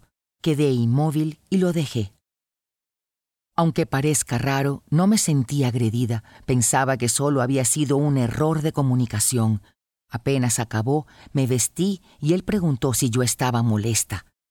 Mi respuesta fue, no, estoy bien, y me acosté a dormir para irme a la mañana. Esta es otra de las realidades que vivimos las mujeres que fuimos violadas. La desconexión mente-cuerpo y la despenalización de eventos potencialmente violentos. Es por ello que tendemos a justificar a las personas que nos lastiman y a dejarlas absueltas de toda culpa. Por lo general, se espera que una sobreviviente pueda alejarse de esas situaciones o que al menos pueda reconocerlas porque ya le pasaron y debería saberlo. De lo contrario, es una sinvergüenza y seguro le quedó gustando. Ese encuentro con Marcos fue el inicio de una relación que duró alrededor de siete meses, en los que viajaba cada tanto a su provincia para verlo. No hubo otro escenario como el anterior, sino todo lo opuesto gozábamos de buenos encuentros en todos los sentidos. Yo, que de vez en cuando identificaba lo ocurrido como algo que no me había gustado, quise entender que fue cuestión de copas y que cualquiera se equivoca. Si lo describimos a él, es una persona muy alegre, extrovertida, risueña, despreocupada y sin muchos planes para su vida. En esa época fluía con el día a día y se adaptaba al camino. Yo acababa de romper con una relación cuya estructura era más rígida que una casa, y en mi mente estar con alguien como él era justo lo que necesitaba. Todo terminó sin mucho drama cuando supe que aún conversaba con su ex y que yo estaba de paso. No deseaba estar de esa manera, pues el hecho de que mi relación anterior no resultara fructífera no significaba que debía estar con personas con las que no había futuro. Personalidad formada. No es solo en el plano sexual ni en el amoroso que ocurren estos fenómenos comunes como secuelas de lo vivido, ya que, cuando el abuso ha sido en la infancia, el evento se hace parte de las bases que forjan la personalidad de ese ser humano e impacta en su estilo, La teoría de la terapia basada en esquemas de Carl Gustav Jung describe la personalidad como un compendio de vivencias disfuncionales tempranas que son duraderas y estables en el tiempo, que generan que el individuo se desarrolle de determinada manera y forme un esquema. De estas vivencias hay varios tipos, entre ellas la traumatización. Cuando el infante ha pasado por una situación traumatizante puede ser dañado, criticado, controlado y victimizado, y esto lo lleva a generar esquemas de desconfianza, abuso, imperfección o vulnerabilidad excesiva al peligro. Por supuesto, la definición de ese peligro va a depender en gran medida del tipo de trauma adquirido en la infancia. En mi caso, fui una niña extrovertida, hipersexualizada y de muchas amistades, pero siempre insegura. Me daba pánico hablar en público si era un debate de ida y vuelta. No obstante, era capaz de hacer una coreografía entera ante muchas personas. Podía expresarme con mi cuerpo sin temor alguno, siempre y cuando no me percatara de que era evaluada. En la adolescencia no era muy diferente. Me encantaba salir de casa y conocer gente, socializar, mas solo me mostraba tal como era cuando ya había cierta confianza. De todas maneras, constantemente me mantenía en estado de alerta en caso de que alguien pudiera dañarme o herirme, con lo cual permanecía preparada para defenderme, controlando así incluso aquello que iba a decir o callar. Algo que me identificó fue querer lucir mis habilidades y capacidades, demostrar que era apta y capaz. Con el tiempo descubrí que en realidad buscaba ser digna de los demás, pues así estaba resguardada de un posible ataque. Entonces lo pensarían dos veces antes de lastimar a alguien que les demuestra afecto. Esto coincide con el esquema de desconfianza-abuso, en el que nos cuesta confiar y esperamos siempre que nos dañen o se aprovechen de nosotros. Ya de adulta y con mucha terapia, trabajé en ser más natural, aún con miedo de ser herida. Tomé seguridad en mí misma cuando empecé a ganármela, recibirme, trabajar y acumular logros tanto académicos como laborales me hacía merecedora de respeto, admiración y cariño. Me sentía realmente plena conmigo misma y eso se reflejaba hacia afuera. Es más o menos la forma que mantengo hoy, aunque siempre aparece algún fantasma o algún pensamiento molesto cuando sospecho que alguien puede perjudicarme. En una evaluación psicológica me dijeron que tengo una estructura de personalidad ansiosa dependiente del vínculo afectivo con tendencia a la inseguridad, la ideación y la fantasía me describieron como alguien que, ante situaciones novedosas que impliquen lazos afectivos, puede funcionar de manera muy defensiva y vulnerable, que las circunstancias que me llevan al límite me dirigen a una falta de control total sobre mí misma, experimentando crisis de estrés postraumático. En múltiples casos de abuso sexual, la sobreviviente se queda con todo esto y su psiquis se quiebra al punto de forjar una personalidad debilitada y vulnerable que puede ir por el lado de la ansiedad o de los trastornos del estado de ánimo. Una depresión aislada no es lo mismo que una personalidad con tendencia a la depresión. Esta última es otra de las posibles salidas en casos como este, en el cual no solo te dañan desde lo más profundo, sino que, además, el agresor es un ser querido. La conclusión en mi diagnóstico, trastorno de angustia sin agorafobia y eventuales episodios de estrés postraumático, estos episodios son cada vez menos frecuentes, pueden darse en un buen o mal día, incluso cuando paso semanas sin pensar en el tema, algún estímulo aleatorio lo hace aparecer y me paraliza por completo. Tiendo a recordar imágenes o pensamientos sobre lo vivido que no puedo controlar y termino en una crisis de llanto. En esos momentos literalmente pierdo el control de mí, de mi cuerpo, de mi vida, de mis acciones. Las palabras no conectan entre sí y con mucha dificultad logro salir de ese estado de conmoción. En una ocasión fue en una clase, otra vez en la oficina, tras una conversación con algún jefe, en otra oportunidad pasó en un colectivo, cuando había alguien físicamente parecido a mi agresor. La personalidad más allá del trastorno se definió en mi caso en gran parte por esa vivencia, y más aún por el silencio al que decidí someterme después de lo sucedido, callando por años lo que pasó y sus consecuencias. Todo movió cada pieza para ser quien soy, con lo bueno y lo malo que eso conlleva. Considero que soy prudente, que tengo capacidad de analizar mucho a las personas y situaciones, aunque trato de no juzgar a las primeras, de escuchar y buscar lo positivo.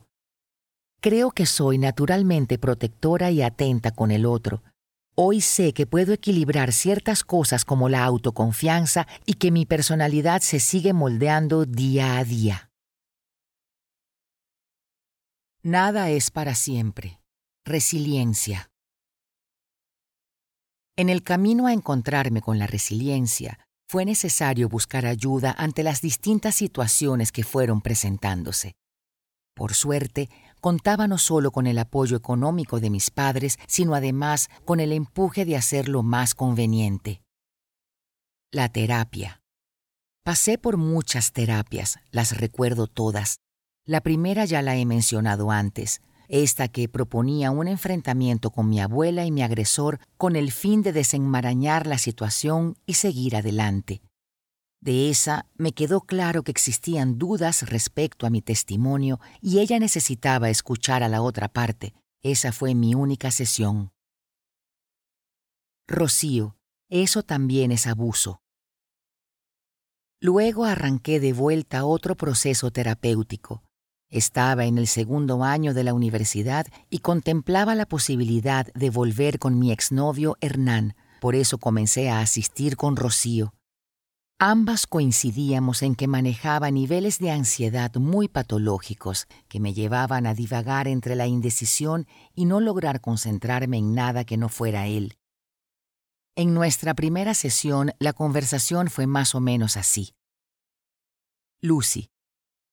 Él me quiere, estuvimos juntos mucho tiempo. Pasa que él era muy joven y yo trataba de controlarlo. Eso lo llevó a engañarme, pero hoy todo es diferente. Rocío. Una vez más te pide volver después de que sabe que actuó mal. ¿Qué tiene de diferente?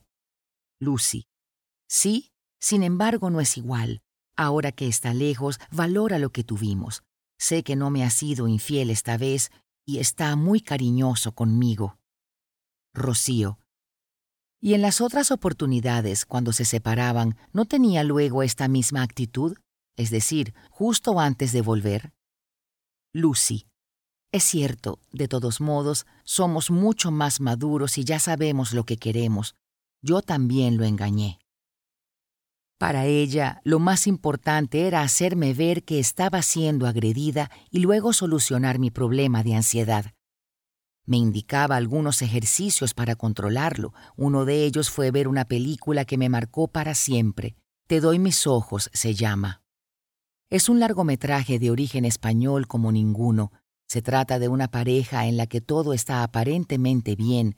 Sin embargo, cuando nos adentramos en la convivencia de los protagonistas, vemos cómo son constantes las manipulaciones, el control, las vejaciones y hasta los insultos. La escena que más me impactó fue una en la que el marido deja desnuda en el balcón a su mujer como castigo por no hacerle caso y ella es vista por todo el que pasaba por la calle. Esa parte no solo causó en mí la impresión que puede generar una película dolorosa, sino que me hizo sentir mal físicamente, al punto de no poder dormir y una vez más tener mucho dolor abdominal y náuseas. Para la terapeuta, mi reacción era normal, ya que estaba abriendo los ojos a esa realidad que no podía ver. Estaba sometida a una fuerte manipulación de parte de mi pareja, agravada por mi autoconcepto. Aquella cinta removió todo lo relacionado a mi ex y mi tío, encajé cosas de las que, si bien era consciente, mantenía sueltas una de la otra. Con la película vi lo que era el abuso psicológico, que cuando te controlan te está dañando, que cuando te celan y te manipulan te lastiman. Comprendí que no hace falta un golpe y ni siquiera un insulto para causar profundo dolor a un ser humano. Para las sobrevivientes de abuso sexual queda una sensación de valer poco o menos que los demás, porque sentimos que lo sucedido nos restó algo del propio ser. Puede tratarse de dignidad, confianza, tranquilidad o amor propio. Lo cierto es que nos creemos incompletas. Tras un par de sesiones, todo me llevó a contarle que había sido abusada de niña, y pues había que tocar el tema. Fue la primera terapia después de muchos años en la que hablamos de él, y Rocío me ayudó a entender que eso no estaba olvidado en mi sellado, que estaba más a flor de piel que nunca y que, hasta cierto punto, manejaba mis decisiones y acciones. Dejé de asistir porque ella se mudó al interior del país. Ahí detuve las consultas durante varios meses. Un día, viendo una novela en la televisión, había una escena de violación mucho más cruda y violenta que la que yo recordaba que me había ocurrido. Con eso y todo, me identifiqué por completo y no llegué a terminarla. Esa noche vomité, casi no dormí y al día siguiente estaba muy nerviosa y ansiosa. No entendía qué me sucedía hasta la noche siguiente, cuando tuve una pesadilla muy vívida con mi tío, en la que me miraba con morbo detrás de una cortina, pero yo me daba cuenta e intentaba esconderme. Desperté sobresaltada y me percaté de que tenía que volver a buscar ayuda. Fernando, esa mochila no es tuya. Así fue como empecé a asistir a la consulta privada de mi profesor universitario, uno de los mejores psicoanalistas que he conocido. Con él el proceso fue más directo. Le hablé de mi tío desde el comienzo y eso me llevó a trabajar sobre ese tema con inmediatez. Con Fernando hablé por primera vez sobre mis dificultades en el terreno sexual y las conecté con el abuso en mi infancia, porque, aunque parecía obvio, pensaba que solo me había llegado a tocar sobre la ropa interior y no mucho más que eso. Al ser así, no era capaz de relacionar mi desagrado a ciertas cosas durante el acto sexual con la violación a la que fui sometida.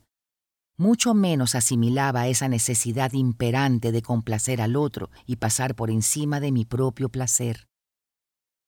Lucy. Pensé que no llegaba, estoy muy cansada. Fernando. No es primera vez que me lo dices. Lucy. ¿Qué cosa? Fernando, que estás cansada y que creías que no llegabas. ¿A dónde te da miedo no llegar? Lucy, no sé. Es que mientras estacionaba, agarraba mis cosas que están muy pesadas y venía, pensé que ya era tarde. Fernando, ¿te das cuenta de que tampoco es la primera vez que vienes tan cargada? Traes siempre una gran cartera y mencionas que está pesada. Lucy, ¿Qué quieres decir? Fernando, que creo que no está en la cartera el peso que cargas. Como ven, se me hacía difícil poder hacer asociaciones rápidas de lo que trabajaba. Creo que la negación no me dejaba ver mucho. Sin embargo, llegaba de un momento al otro a entender el significado de lo que me decía y analizarlo e incorporarlo en mi vida. Fue la primera aproximación que tuve con la realidad de que llevaba demasiada carga sobre mis hombros y era eso lo que me generaba la ansiedad con la que ya vivía de forma armónica. Me había acostumbrado a su presencia. De cualquier forma, allí únicamente comprendí lo más superficial del asunto. Lo pude modificar tratando de no hacer tantas cosas a la vez, sino lo justo y necesario para el presente. Respecto a lo sexual hablamos un poco menos. En cambio, resultó interesante poder deducir que tal disfrute no era muy honesto de mi parte, que en efecto, complacer al otro no siempre me dirigía a la plenitud y que eso se conectaba con la vez que fui objeto y no hubo un disfrute mutuo. Me habló de conocerme, de indagar en mi propio placer y averiguar qué quería hacer en realidad. Fue algo que conseguí incluir en mi vida de forma inmediata y del todo. Un tema omnipresente en la terapia era el llanto. Pasaba que, por mucho dolor, tristeza o rabia que sintiera, no podía llorar frente a mi psicoanalista. Y si contaba algo fuerte, lo hacía sin inmutarme, sin una sola lágrima. Él se daba cuenta y me lo señalaba de vez en cuando. Cuando viviste un ataque sexual, aprendes a aparentar. Aprendes también a no comunicar y a llorar por dentro, al igual que en otros tipos de abuso. En este caso, yo tenía tan incorporado el no derramar lágrimas, a menos que el dolor fuera físico, que consideraba hasta inútil el llanto en momentos en los cuales había que ser fuerte. Al cabo de varios meses de haber vuelto con Hernán y estar juntos en la distancia, las discusiones eran bastante frecuentes y diferentes. Yo no sostenía el mismo interés en que él me entendiera o que estuviéramos en buenos términos, sino que se hiciera mi voluntad. Justo en esos días decidí dejar de estar con él y con ello vino el episodio depresivo. Ese fue el diagnóstico, con lo cual la recomendación obvia era ir al psiquiatra. Debido a esto, Fernando aumentó la frecuencia del asesoramiento psicológico para estar atento a mis señales. Por suerte, tal depresión no duró tanto, pero recuerdo las palabras de Fernando. Al fin estás triste, realmente triste por lo que te pasó y no molesta o confundida, no intrigada ni consternada. Ya eres consciente del dolor. Con la ayuda de este especialista caí en cuenta de que, cada vez que Hernán me celaba, me ordenaba cómo vestir o me manipulaba con la culpa, estaba siendo abusivo conmigo. Por esa razón, empezamos a atravesar tantos problemas antes de romper, pues ya no me quedaba más callada y expresaba mi desacuerdo. Además, al permitirme llorar, mi cuerpo reaccionó con un estado de ánimo en decadencia, Afortunadamente salí de ese estado y, con el tiempo, pude renovarme de energías. Llegó el día en que mi terapeuta me comentó que se iría a vivir a otro país, por lo que, unas sesiones más tarde, nos despedimos. Fue un duelo importante para mí. Era la segunda vez que partía un psicoterapeuta con el que había logrado avanzar. De hecho, necesité casi un año para retomar una terapia y cuando finalmente lo decidí fue por razones muy distintas, en una circunstancia más compleja y alejada de todo lo anterior. Pasaron casi dos años, ya estaba casada y conviviendo con mi actual esposo. Las cosas venían construyéndose de forma muy realista. No era todo color rosa, pero nos encontrábamos muy bien. En ese aprender a vivir juntos y conocernos se dio una discusión acalorada que escaló al punto de casi una agresión física. Eso nos llevó a tomar la decisión de ir a terapia de pareja, y fue así como conocimos a Sandra. Sandra, la calle del medio. Ella nos atendió en un par de sesiones solos y luego tres juntos. Creo que fue la asistencia más corta que he tenido, Quiero decir que fue tan instrumental que me llevé enseñanzas muy constructivas para mi relación. Además, ella también era especialista en violencia de género, y eso ayudó a que tocáramos temas sobre el abuso. Nos explicó sobre la importancia del respeto incondicional, ese que debe haber cuando estamos en desacuerdo. Sandra, siempre deben intentar llegar a la calle del medio. Joaquín, ¿qué es eso? Sandra.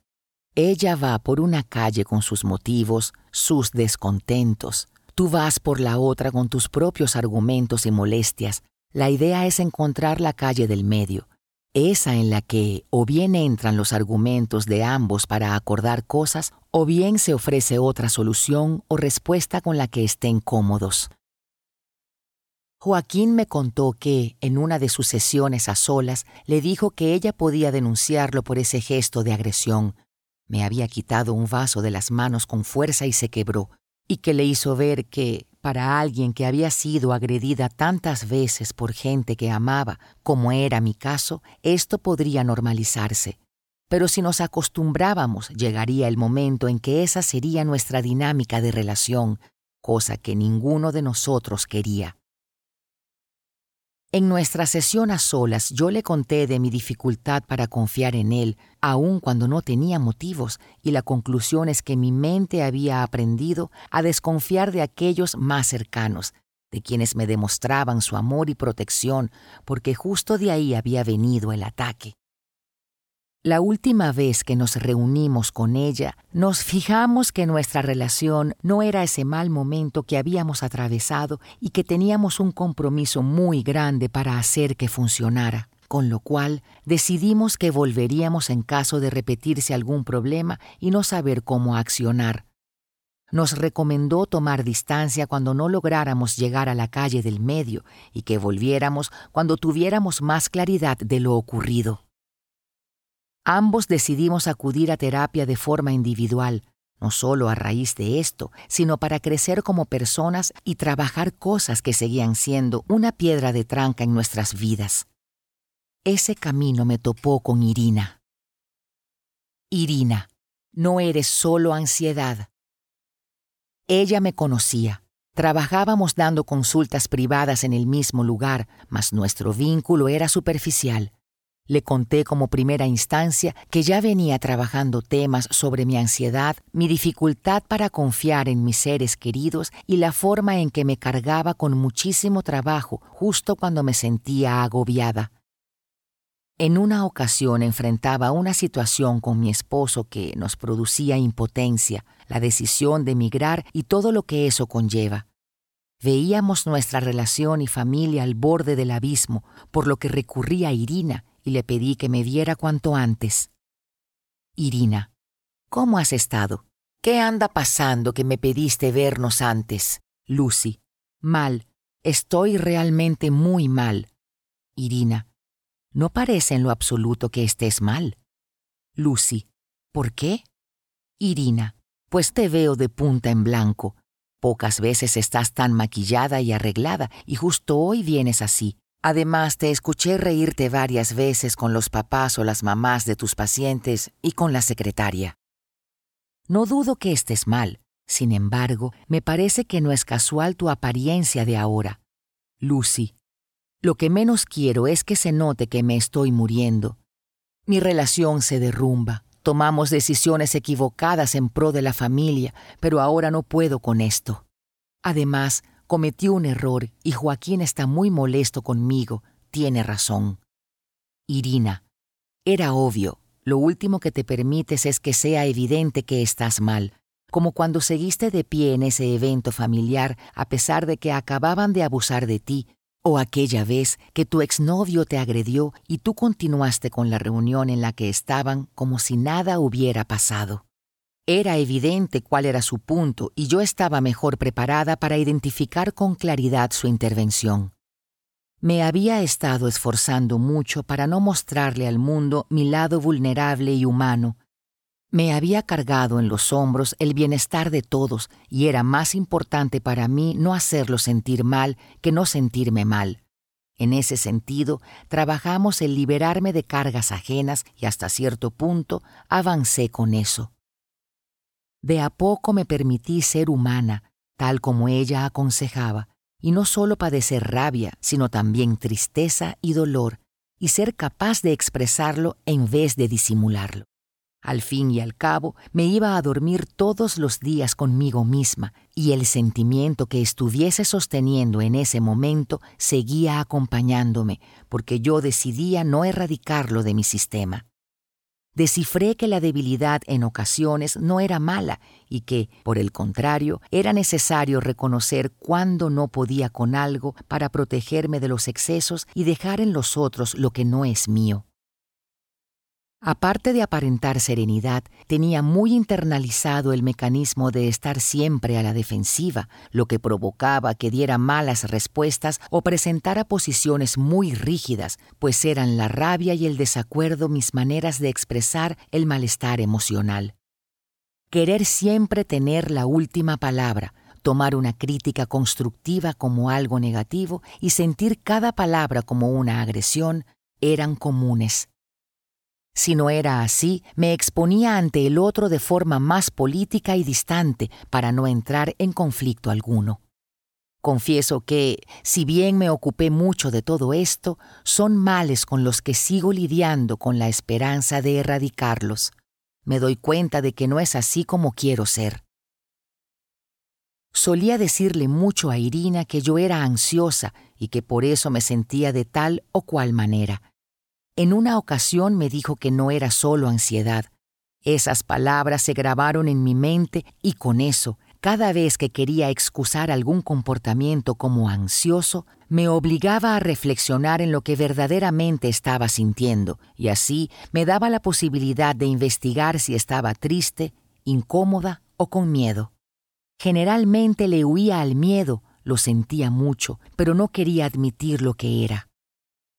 También hablábamos mucho de mi tío, y por primera vez pude poner en palabras la profunda tristeza y enojo que me causaba la posición de mi familia respecto a todo esto, una postura de ocultamiento, como por ejemplo el hecho de que me hayan dado la responsabilidad de decidir sobre una situación legal a los 12 años, o que prefirieron no hablar del tema porque así era mejor. Le conté del profundo amor que siento por mi papá y lo complejo de desapegarme de él. En alguna oportunidad conversé con ella sobre una costumbre que tenía y que me da un poco de vergüenza, y es que fantaseaba con situaciones particulares. En algunas se generaba un caos que yo tenía que resolver, en otras era yo la causante del caos, como por ejemplo era infiel y mi relación terminaba de forma abrupta. Con el proceso terapéutico, Irina y yo llegamos a ver que, bajo situaciones de estrés o malestar, mi mente se disociaba de mi cuerpo, lo que se traducía en fantasear como método de desconexión. Lograba ponerme en automático, como yo decía, y continuar con la actividad que estaba realizando sin pensar en lo práctico más de lo estrictamente necesario para concretarla. La disociación es muy común en estos casos. Ocurre que quien ha sufrido abusos tiende a bloquear cualquier cosa desagradable y a separar la mente del cuerpo en cualquier ámbito de su vida. Una vez que sucede el asalto, el cerebro aprende a disociar para defenderse. La mente humana es tan compleja como sabia y actúa adaptativamente en las peores situaciones.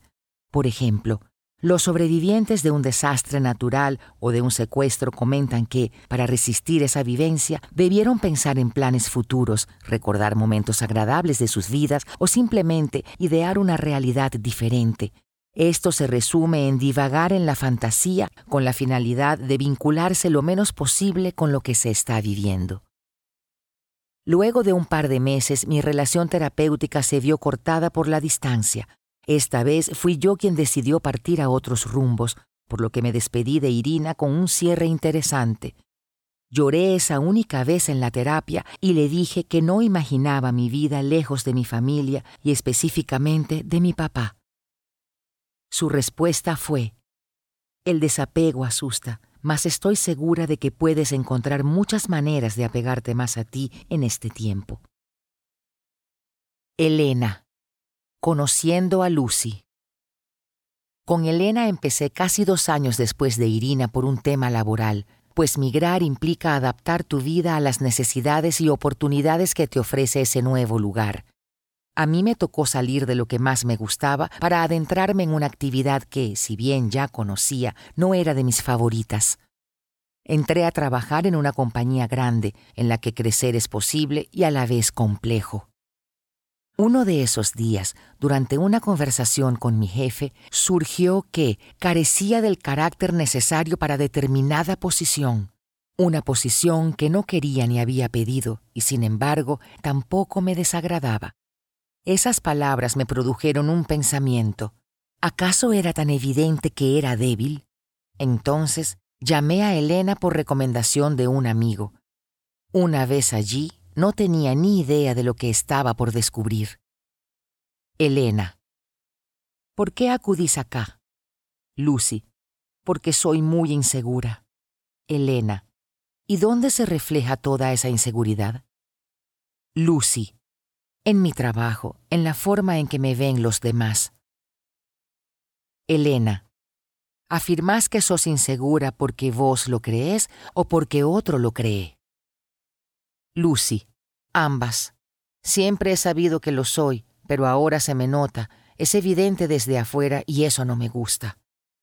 Elena. Hablemos un poco más de vos, a ver qué notamos juntas.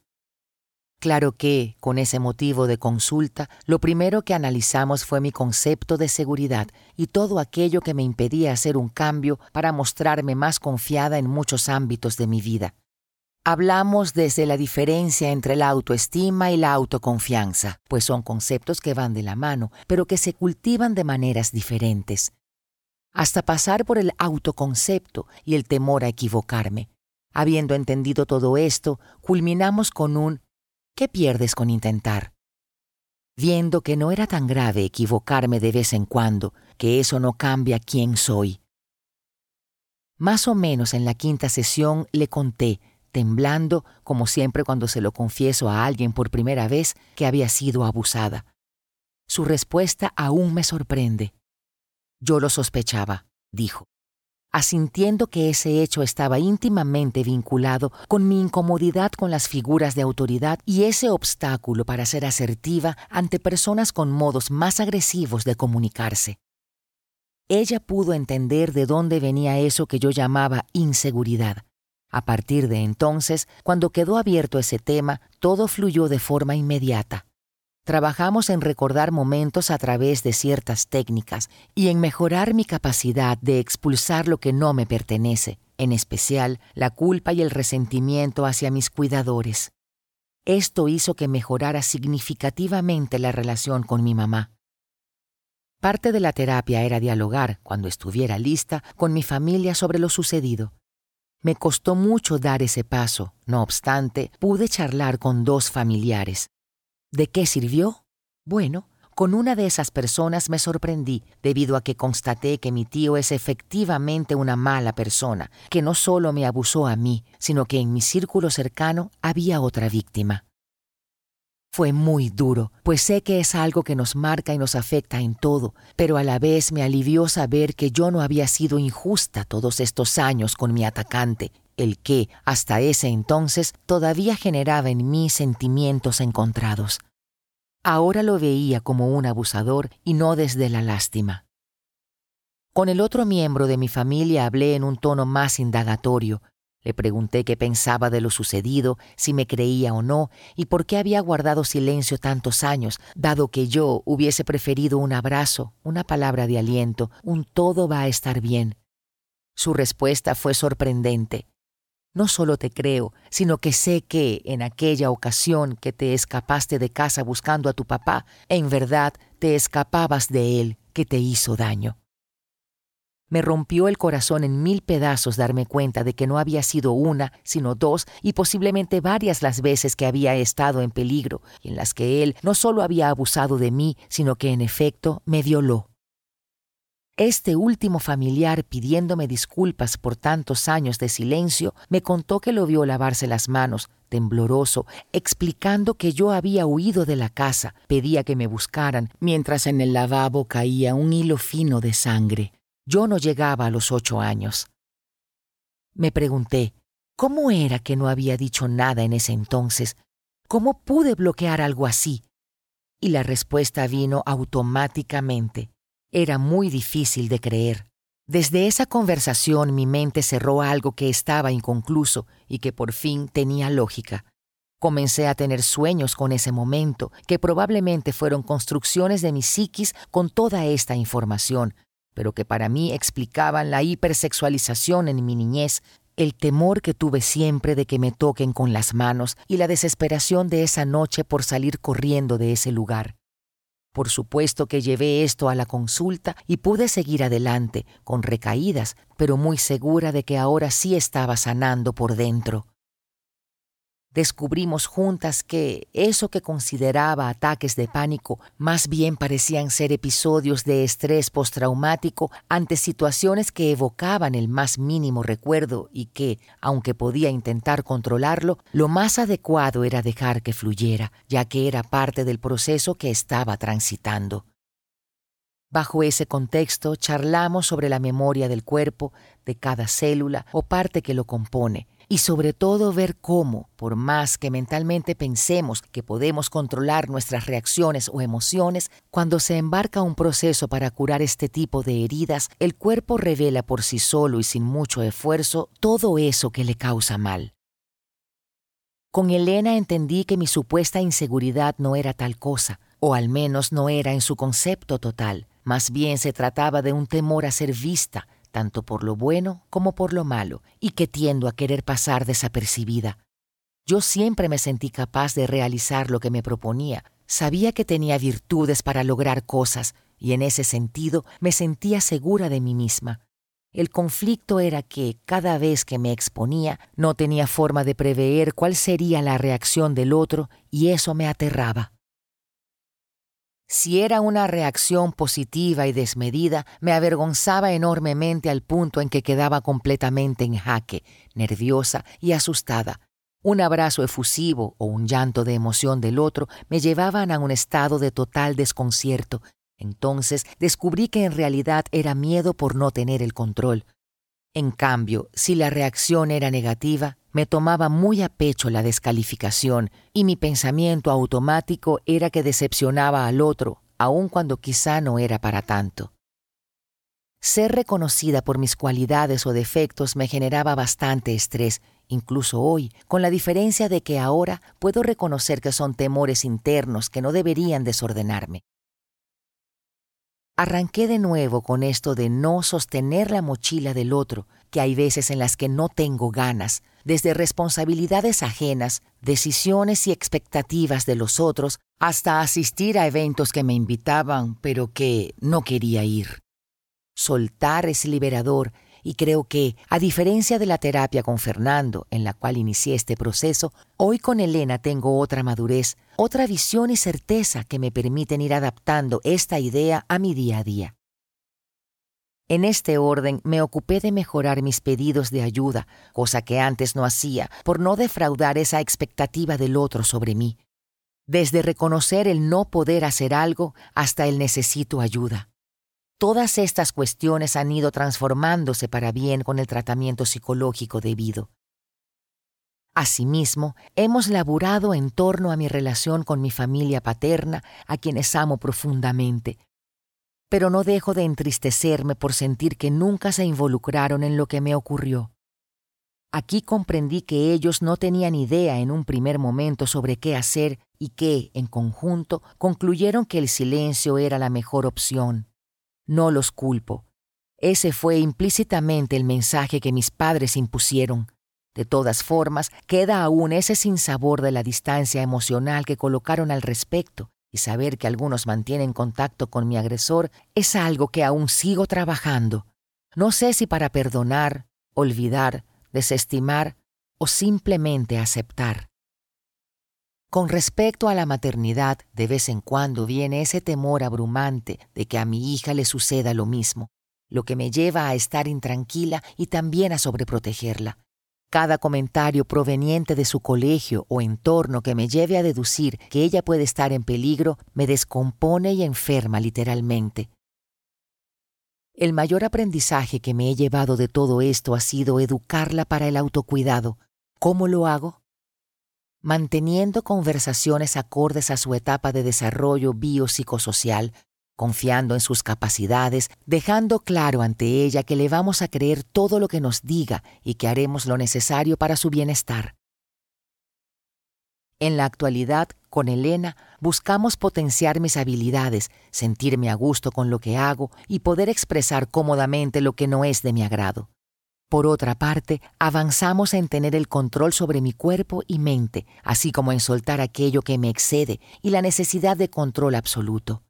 Mi objetivo a corto plazo es tener conciencia plena de mis emociones. Amor y sexo en la vida actual de Lucy. Amor y sexo en la vida actual de Lucy. Aquí volveré a hablar de Joaquín, mi primer amor, la persona que me ayudó hablando con su padre para ir a contarle sobre mi abuso a los míos. Es con quien después me casé, fui a la terapia de Sandra y con quien muy felizmente convivo hoy. Luego de que Joaquín denunciara, mantuvimos esporádicamente contacto telefónico. Incluso en alguna oportunidad nos reunimos para compartir. Sin embargo, él estaba en una relación y nuestra comunicación no era muy fluida. Un día, Así, sin esperarlo, lo encontré caminando en la vereda mientras yo manejaba, por lo que me detuve y le ofrecí acercarlo a su trabajo. No pude evitar sentir nervios de verlo, no sabía de qué hablarle o qué excusa inventar para reencontrarnos. No obstante, sabía que quería verlo de nuevo, así que ingenié cualquier excusa de computadoras defectuosas, él es informático, con tal de salir. Él no lo dudó. No le venía mal ver a alguien que todavía le gustaba, ya que su relación estaba en decadencia y se sentía solo. Esto último siempre me lo dejó claro, por lo que yo sabía no estaba libre, pero no me importó. A diferencia de otras relaciones, no me imaginé historias de amor con él en ese momento. Se trataba solo de que me sentía feliz a su lado, pero ahora desde otro lugar. Antes que nada estaba bien conmigo y seguía avanzando, aunque todavía me faltaba mucho por sanar. Duramos poco tiempo saliendo y volviéndonos a conocer. De hecho, una vez que él cortó la relación con su ex de forma definitiva, no pasaron tres meses y ya estábamos conviviendo. No pensamos mucho nuestras decisiones ni lo que estábamos haciendo, nos dejamos llevar porque era lo que sentíamos correcto. No estaba cerca de ser una relación perfecta, pero sí una que queríamos que funcionara. Tampoco él es el típico celoso, controlador o machista, y eso esta vez me gustaba. Mucho menos es el de darme detalles hermosos y sorprenderme con romanticismos, quizá eso me costó un poco más. Incluso es él quien se enoja y prefiere hablar después en lugar de explotar, el que sustituye un ramo de flores por una noche entera en una clínica porque me operaron de emergencia, es el que no llega con sorpresas, sino que me pregunta qué quiero hacer y en función de eso planificar juntos. El que, durante el sexo, pregunta, habla, comunica y no se inhibe de probar, ni se enoja si hay algo que yo no quiera hacer.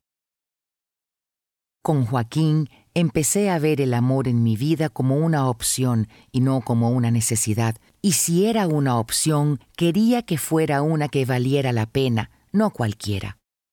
Fue justamente esto lo que hallé en nuestra relación, pues todo se basó en la transparencia de que somos humanos con tendencia a equivocarnos, con posibilidad de cansarnos, pero con la convicción de querer estar juntos. Él es consciente de lo que pasé, fue el primero en saberlo y eso facilitó que el sexo fuera fluido, honesto e increíble desde la primera vez, sin tener que tocar el tema. Cosas como preguntar de forma sensual qué me gusta, proponer juegos y estar abierto a un sí o un no. Indagar sobre mi disfrute y esforzarse por ello fueron cosas que había vivido poco y que me hicieron plena. No sé con exactitud cuándo logré sentirme completamente cómoda y satisfecha, sin embargo fue así, al punto en que hoy estamos casados y formamos una familia. Todavía muchas veces surgen los fantasmas del abuso entre nosotros, en forma de miedos con nuestra hija o de aislamiento de mi parte. No obstante, sin duda alguna, hemos podido sobrellevarlo. Y si hoy pienso en mi experiencia, hoy miro atrás y pienso en todo lo que viví de forma mucho más consciente, resiliente y entera que hace algunos años. No me desmorono al recordar lo que me sucedió, aunque sé de sobra que fue una experiencia traumatizante y dolorosa que definió en muchos sentidos el rumbo de mi vida, de mi familia y de mis relaciones.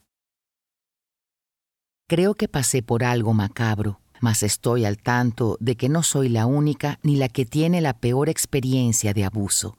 Ojalá en algún momento alguna mujer o niña pueda decir Fui la última, ya nunca más.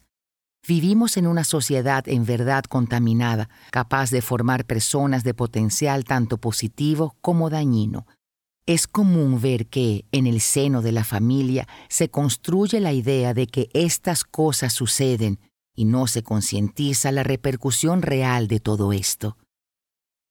Pienso que hoy lo puedo contar gracias a que tuve recursos psíquicos apoyo externo y mucha resiliencia para no caer. En cambio, también sé de todas aquellas que no lo contaron porque lamentablemente murieron en las manos de sus agresores. Suicidarse por esta causa es como morir en las manos del agresor, porque no se sienten en la capacidad de enfrentarlo o no pudieron con el peso de ser víctimas y decidieron apagarse para siempre. Opino que hoy no soy víctima, sino sobreviviente de una situación agobiante y oscura de la que, por suerte, supe salir y no quedarme en el intento. Quiero resaltar que no es un problema único de las mujeres, pues hay niños abusados por todo el mundo y el trauma puede incluso ser más intenso en algunos casos. Sin embargo, el foco que rescato en todo esto es que a un varón no le dirán, si fuiste a una habitación a solas con él, te expusiste, sin querer te lo buscaste. Creo que lo anterior se relaciona con la sociedad machista en la que vivimos, en la que estos juicios de valor son hechos a las víctimas femeninas y en menor medida a las masculinas. ¿Por qué lo digo? Estadísticamente, si un chico heterosexual es abusado sexualmente, lo natural es culpar al agresor, tildarlo de enfermo y llamar a las autoridades. En cambio, si este chico es abiertamente homosexual, es probable que se ponga en tela de juicio su historia. Y es esto último lo mismo que ocurre cuando la persona abusada es una mujer, se revictimiza. También, por supuesto, medito sobre la vulnerabilidad de los niños, en la importancia del cuidado, la vigilancia del entorno y la educación, no solo sexual, sino de autocuidado, autoestima y seguridad que deben tener en pro de protegerse. Pienso en la importancia de impedir que les hagan pensar que una cosa así puede ser su culpa y que nunca, pero nunca hay que quedarse en silencio Hoy crío una niña en la libertad de expresar lo que quiere, lo que le gusta, de llorar, de gritar si es necesario cuando algo no le hace bien. A veces me olvido de esto y, en la vorágine del día a día, le digo, no grites, no es necesario. Acto seguido me reprendo a mí misma diciéndome, sí, que grite fuerte cuando algo no le guste o le genere daño. Trato de inculcarle el poder de ver todo lo hermoso que tiene, que sepa que eso es suyo y posee valor, que su palabra estará primero antes que cualquier cosa en la vida. Mantengo una hermosa relación con mis padres. Siempre la tuve, pero ahora siento que me quité el enorme peso de sentir que no me cuidaron, porque sí lo hicieron, a su manera. Y a pesar de que no fue suficiente, puedo perdonar lo que en mi mente había, el hecho de aceptar el silencio y evitar el conflicto. Y me apoyo en ellos como una mujer adulta que ahora, como mamá, puede darse cuenta de las dificultades que eso implica. Hoy voy por la vida con la cabeza en alto y relato mi historia cuantas veces desee, siempre que pueda y me sienta escuchada. Porque necesitamos que se levante la voz en estas situaciones, que todas las personas, niños, niñas, adultos o adultas que sufren día a día la carga de haber sido violadas o abusadas sexualmente salgan de las sombras. Me descubro contando que mi tío trató de abusar de mí en lugar de decir mi tío me violó. Creo que se debe al impacto que me genera cuando lo pienso, ya que esa parte de la historia sigue curándose. Además, descubrí la importancia de erradicar de nuestro vocabulario la frase intento de abuso y todas sus formas, pues tocar a una niña o un niño es abusar, erotizarle es abusar, acariciarle cuando no quiere es abusar. Las opciones en este sentido son abuso y violación, sin suavizar nada al respecto. Después de un largo transitar, de quebrarme cada vez más y desesperarme porque no lograba que esos pedazos se volvieran a juntar para desaparecer así toda huella de lo que me ocurrió, un día entre letras, terapias y teorías descubrí algo que cambiaría por mucho el resto de mi existencia. Entendí que esa grieta jamás se iba a cerrar, porque una roca fracturada no vuelve a su estado original, no se regenera, no desaparece esa cicatriz por más que se cuide y se intente reparar.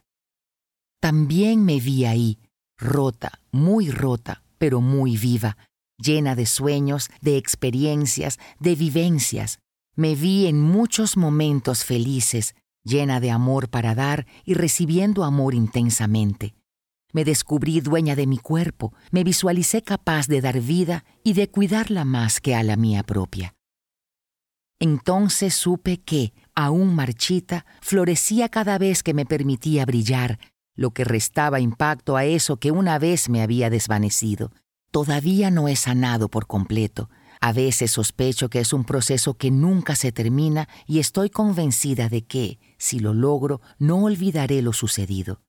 Tengo la certeza de que puedo vivir y ser feliz con mis grietas porque cada vez que quiera soy capaz de florecer. Algunos comentarios. A partir de acá, me propongo continuar destacando unas acotaciones sobre las consecuencias del abuso sexual desde mi doble vivencia como sobreviviente y como psicóloga, con el único fin de ayudar a difundir información relevante. Por una parte, para contener a quienes lo han sufrido y sus respectivas redes de apoyo, y por la otra, para hacer públicas las consecuencias que atraviesa una persona abusada durante la niñez. El trauma complejo. Es importante mencionar que, sin importar la edad, las víctimas de cualquier tipo de abuso desarrollan un trauma que conlleva signos y síntomas a lo largo de su existencia y que son dañinos para la salud física, mental y social del individuo. Ahora, cuando esos abusos, ya sean de un tipo o varios, son cometidos en la infancia por parte de un adulto significativo de forma reiterada, ya no solo se trata de un daño sobre la vida de la persona. Nota al pie. Son aquellas figuras adultas presentes de forma activa en la crianza de un niño o una niña. Martins de Sousa, J. Ramallo Verísimo, M. 2015. En ese caso, hablamos de un doble trauma. En otras palabras, un trauma complejo, cuando el trastorno de estrés postraumático instaurado es más perdurable en el tiempo y define en su totalidad la formación de ese ser humano. ¿A qué se debe esto? Es simple. La acción está impactando en un individuo que aún no se encuentra completamente formado, ni en lo emocional ni en lo biológico afecta a un ser que amerita un entorno seguro y saludable para el correcto desarrollo de sus esquemas mentales, modos de relacionarse, estabilidad emocional, entre otros. Incluso factores de maduración neurológicos, cerebrales y hasta hormonales se ven tocados cuando un menor es expuesto a situaciones traumáticas.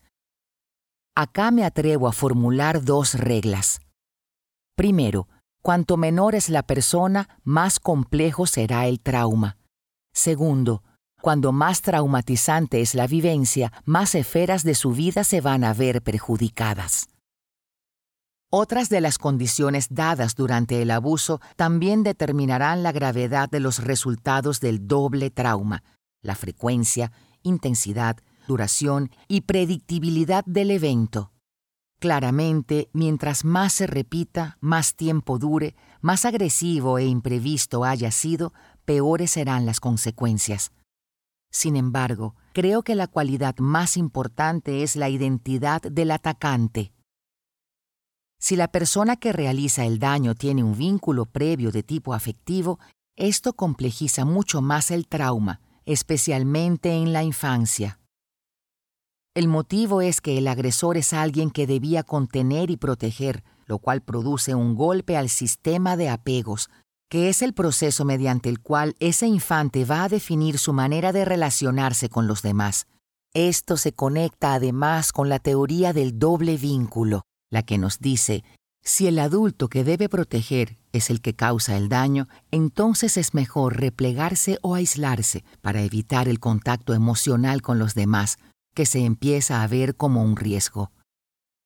Nota al pie. López Soler C. 2008. Ante un abuso que proviene de alguien cercano, la reacción normal del niño o la niña es la huida, la lucha o el bloqueo. Cualquiera de estas irán reduciendo sus capacidades de autoprotección para terminar experimentando la emoción más primitiva, el miedo. En ese sentido, el infante desarrolla estrategias como retraerse o estar a la defensiva, constantemente hipervigilante, hiperactivo o incluso escapar de las situaciones que le generen ansiedad. El problema con el desenlace del abuso sexual infantil está en que esos procesos cognitivos y emocionales que ayudarían a una mejor resolución del conflicto se encuentran limitados debido a la edad y las características que impone cada fase del crecimiento humano. Es por eso que, en la gran mayoría de los casos, las consecuencias suelen ser catastróficas. Entre las más extremas se encuentran el suicidio y los trastornos de personalidad, que pueden partir de la identificación con el agresor. Entre las menos graves están los trastornos de ansiedad, las conductas de riesgo y los trastornos sexuales, entre otros. No obstante, también tenemos variables psicológicas que van a influir en la dirección que tome esa vivencia, convertida en trauma. En palabras sencillas, el abuso en sí representa un factor de riesgo o amenaza para el desarrollo del niño. Mientras que las características individuales, tales como los recursos cognitivos y emocionales que se hayan constituido hasta ese momento, van a determinar las repercusiones que ese trauma termine generando en su vida adulta.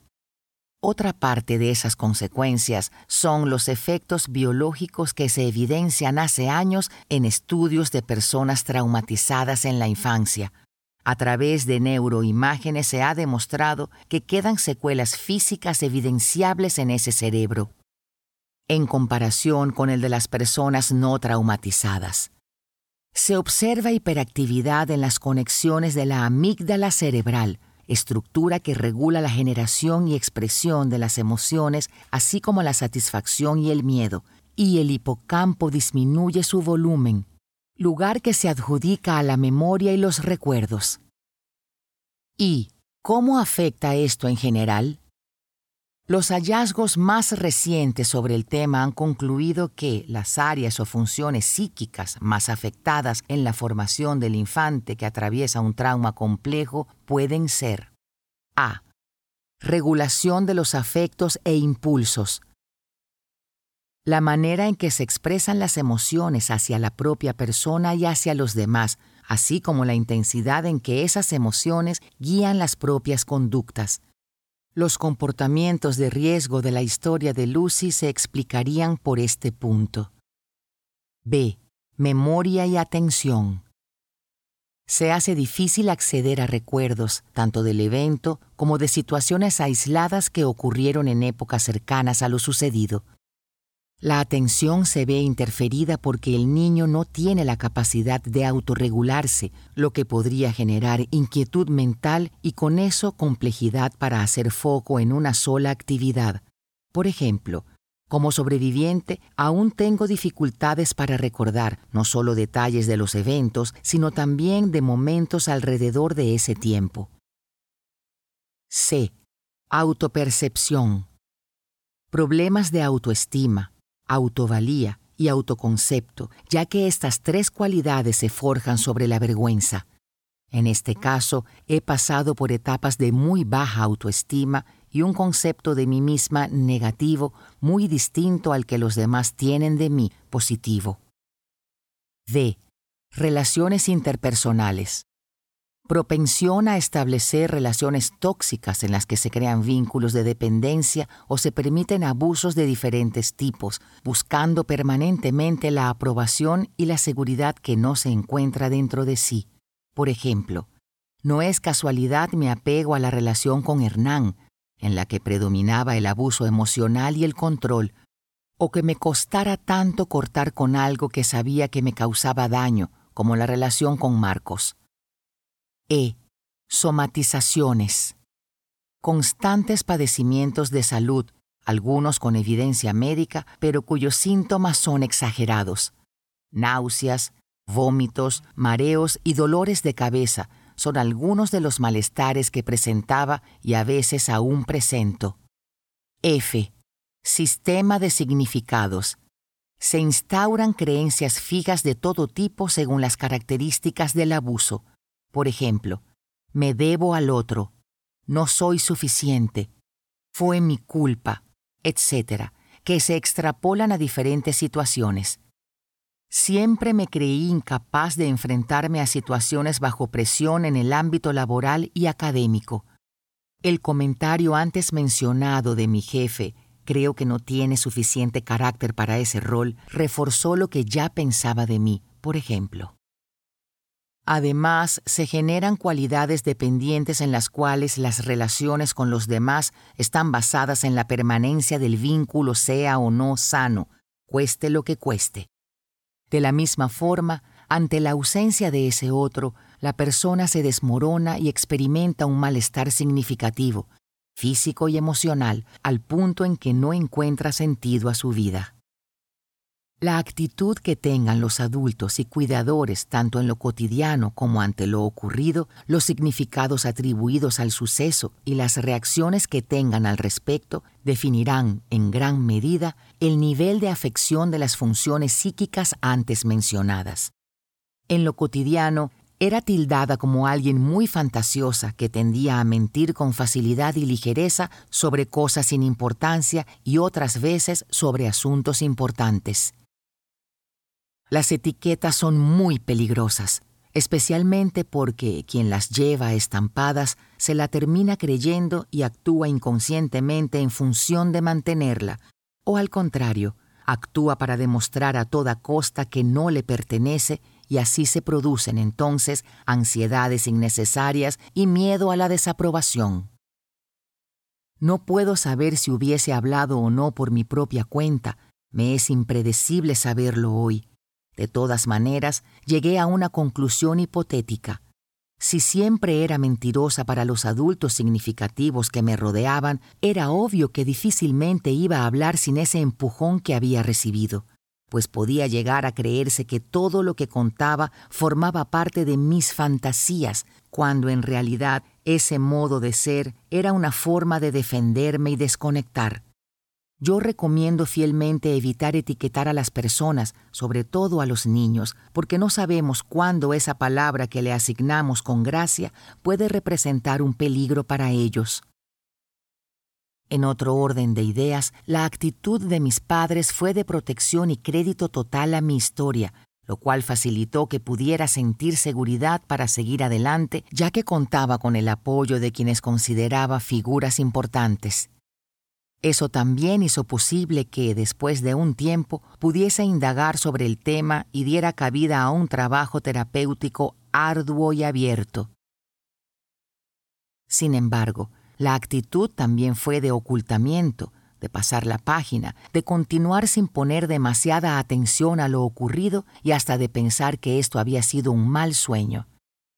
Esto promovió una falsa calma que durante unos años mantuve haciendo un claro esfuerzo por no pensar ni actuar en función de lo sucedido para no generar incomodidad a mis padres y desarrollando un trastorno de ansiedad con dos características resaltantes, colocar las necesidades de los demás antes que las propias y dificultad para hablar del tema con mi familia. El trauma complejo es un fenómeno que deja huellas para toda la vida y que, indiscutiblemente dificulta el pasaje de víctima a sobreviviente. El poder de la confianza. Si cultivamos la autoconfianza desde la infancia, estas pequeñas personas serán más seguras sobre sus habilidades. Esto va a garantizar un mejor desarrollo de la capacidad de resiliencia, fundamental en el proceso de recuperación de cualquier situación traumatizante. Se ayuda así a que el tránsito sea menos nocivo y peligroso, pues al creer en el valor propio será menos probable caer en conductas de riesgo y circunstancias peligrosas posteriores al ataque como las nombradas en esta historia. La autoconfianza también garantiza que el silencio sea una opción casi improbable luego de un potencial ataque y da las herramientas para reconocerlo como tal en el momento exacto en el que ocurre sin dudar de su relevancia. Si estos valores se inculcan como parte del modelo normal desde la infancia, es más fácil escuchar esos argumentos propios que nos hablan de la existencia de un problema que hay que abordar y, si es posible, erradicar. Asimismo, es factible discernir entre las buenas y las malas intenciones y preguntarnos, ¿esta persona es confiable? Por otro lado, impide que se inhiba ese instinto de supervivencia con el que nacemos y que cumple doble función. Primero, se activa a la hora de estar en circunstancias de peligro, mediante la defensa o la huida, y segundo, luego de esa situación nos ayuda a decidir cómo continuar. En mi caso pude escapar, de hecho ese fue el mayor exponente de mi defensa. Logré salir corriendo de ese momento desagradable. Sin embargo, cuando todo culminó, no alcancé a entender qué parte de protegerme es establecer una demanda para alejar definitivamente la probabilidad de un próximo ataque. Fundar de forma efectiva la autoconfianza es el primer paso para el enriquecimiento de nuestra autoestima y un niño, niña o adolescente con una autoestima adecuada va a tener mucho más criterio al decidir en qué parte de la historia se quiere colocar. Si quiere ser constantemente una especie de víctima y superhéroe a la vez, que salva a los demás y los ubica antes que a sí mismo en su tabla de jerarquías, o todo lo contrario. En el caso de saber ubicarse a sí mismo en un primer lugar, se le hará más sencillo tomar acciones reales con sus malas experiencias y garantizar su estabilidad en todos los sentidos. La autoconfianza también concede que ese ser humano pueda, desde edades muy tempranas, conocerse y saber qué le gusta, en qué puede ser bueno, qué le interesa cultivar, qué prefiere desestimar de su vida es así como se asegura un camino más ligero hacia el ejercicio de su máximo potencial en cada etapa de su vida. Con respecto a esto, creo que pude desarrollar mi potencial en la edad más adulta con ayuda de la terapia y la orientación de mis padres, aunque durante mi adolescencia no tenía idea de que me gustaba y mucho menos sabía para qué podía ser buena. Se generó en mí una especie de inseguridad generalizada que no me permitía, y todavía me sucede un poco, encarar cosas nuevas, con lo cual nunca iba a descubrir qué quería y cómo llegar a ello. En fin, la autoconfianza, la autoestima y el autocuidado son tres pilares fundamentales en la formación de cada niño y niña, tanto para situaciones negativas como para la vida misma. No a los silencios. Parece que romper el silencio está muy mal visto en una sociedad patriarcal. Parece que da miedo, que hiere al agresor, que es lo mejor, que no hay razón para revolver en el río, incluso que es una buena opción para que nadie cuestione la integridad de la víctima, para que no la molesten, ni la toque el forense, ni la indague el policía, ni la justicia la inculpe de mentirosa. Yo hoy quiero contarles que no hay nada más peligroso, doloroso y doblemente abusivo que el mutismo después de una injusticia de esta magnitud. Antes pensaba que, al callar, estaba protegiendo mi dignidad y, opuesto a eso, tal dignidad se vio más rota que nunca al permitir que semejante atrocidad pasara desapercibida y que él siguiera con su vida. Creía que cerrar la boca cuidaba mi relación con mi familia, cuando en realidad la deterioró, porque después comencé a sentir mucho resentimiento hacia ellos. Suponía que callar era sinónimo de superar, y no hay cosa más ficticia que esa. Con los años, la falsa calma que giraba alrededor del silencio se transformó en ira hacia mí.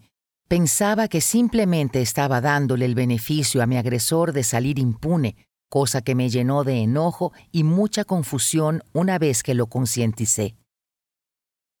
Me reclamé por ser tan débil, por no denunciar ante las autoridades, por no tener la valentía para llevarlo a cabo, por dejarme atrapar por el miedo. Me odié porque ese silencio enmarañó en mi cabeza los recuerdos y las verdades, lo que me generó dudas sobre mi versión, mi vivencia y mi pesar.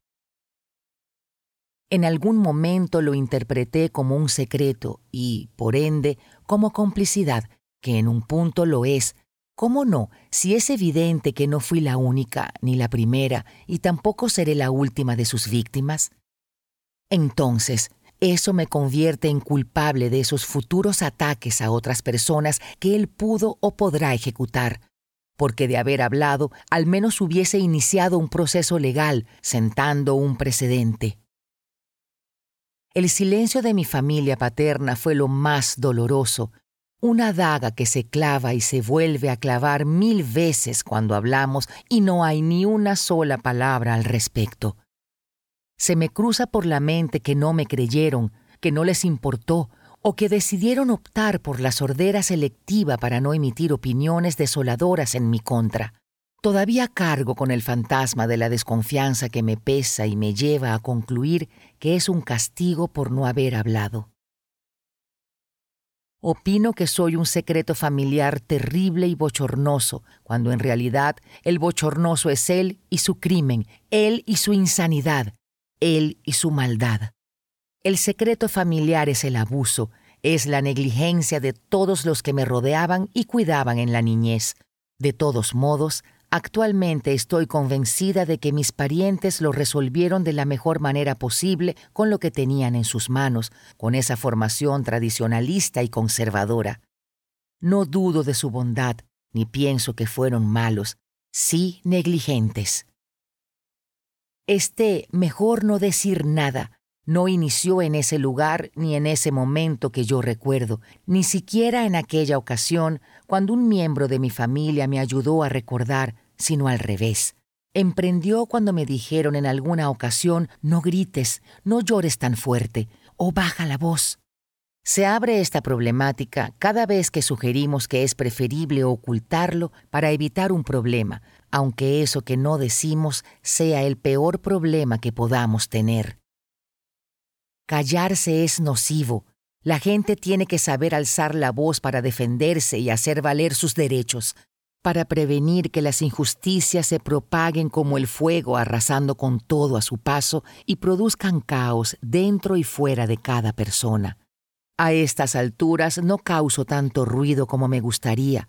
No vocifero cuando algo me parece inaceptable e intolerable, o cuando me resulta incómoda alguna situación. Pero estoy aprendiendo a mostrar mi postura. Sé que vendrá el día en que pueda finalmente hablar sin miedo. A todas aquellas personas que han estado expuestas a situaciones de violencia de cualquier tipo, propias o ajenas, quiero decirles que, si ha sido propia, deben hablar con fuerza para no cargar con el peso de lo que pasó. Y si es de otra persona, conversar les convertirá en un apoyo inmenso para quien lo está sufriendo, como fue el caso de Joaquín y su familia para mí, pues ellos fueron el catalizador para tener el valor de hablar. Hay que entender que mantener un secreto tan oscuro no ayuda a quien sufrió el abuso o la cadena de abusos. Lo que callamos no se muere, lo que callamos nos puede matar. Epílogo. Educación y vida sexual. Un reto en el contexto del abuso. Saraí Marín El Souki. En líneas generales, no existe una manera correcta o más adecuada para atenuar un abuso, tener que procesarlo, superarlo y mucho menos cerrarlo.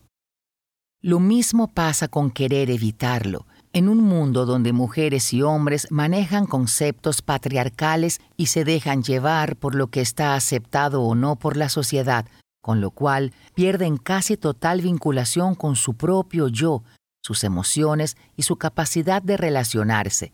Eso incluye su propia sexualidad. La sexualidad nos envuelve desde distintos ámbitos vitales y está presente en cómo nos desarrollamos, aprendemos y actuamos, no solo durante el acto sexual.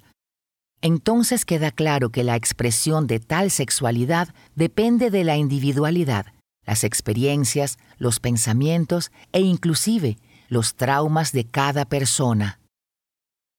Aunque lo anterior suene desesperanzador, todo está en la visión que le podamos dar a la situación y cómo nos posicionamos ante el infortunio, sea una mirada negativa, los prejuicios, la sociedad, los estereotipos, el machismo, la suma de malos momentos, la impunidad, la culpa, la naturalización del abuso, o una mirada positiva, las ganas de vivir, de arriesgarse, de avanzar, de autorrealizarse, el saber identificar los puntos medios, el ser agradecido, el poder encontrar el lado más brillante de la moneda, Serán esas las bases para la resolución del estado sexual de alguien expuesto al trauma y o en riesgo.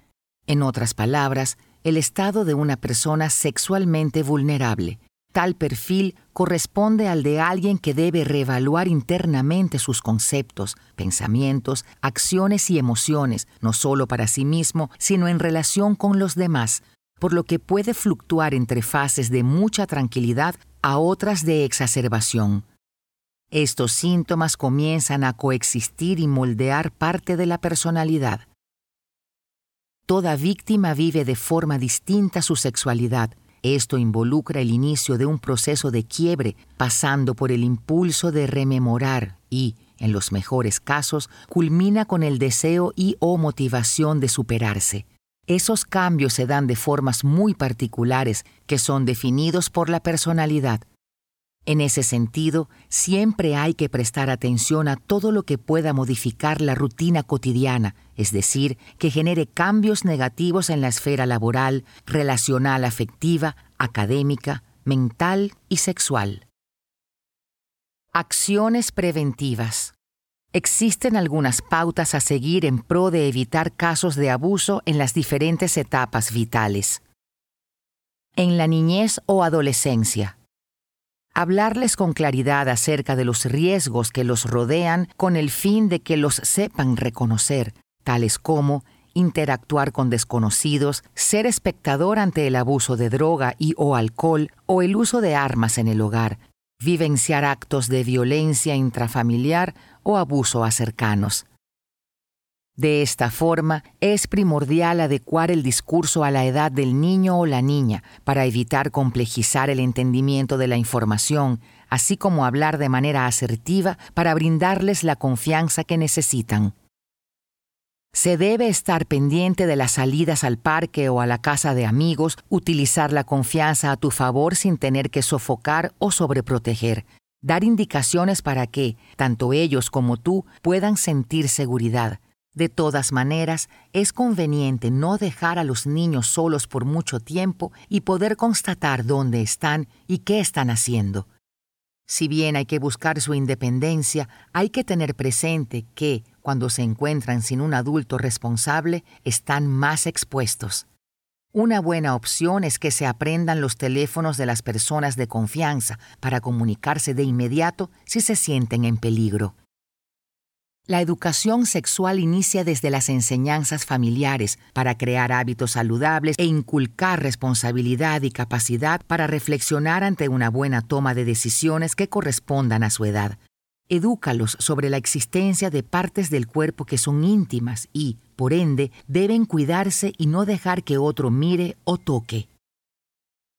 Instruir a cada infante y adolescente respecto a su valía personal y la confianza en sí mismo para fortalecer su autoestima.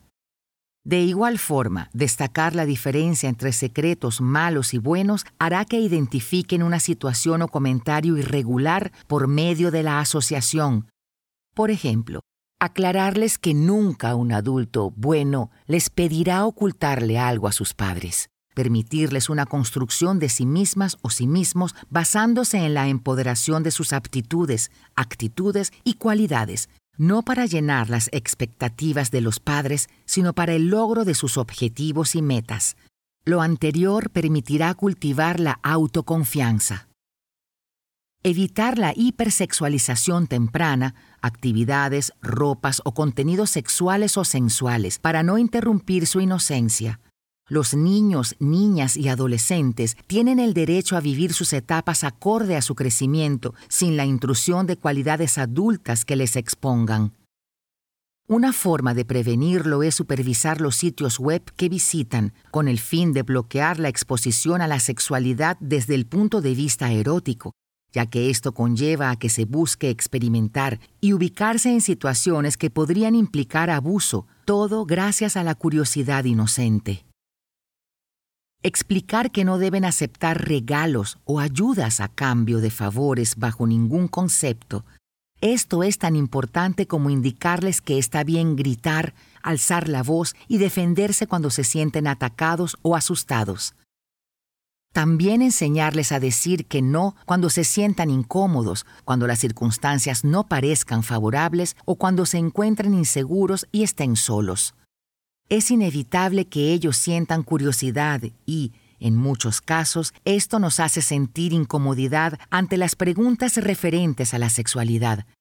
Esto puede ocurrir en cualquier momento y se debe aprovechar la oportunidad para abordar el tema con naturalidad y despejar sus dudas o inquietudes antes de que otro lo haga inadecuadamente.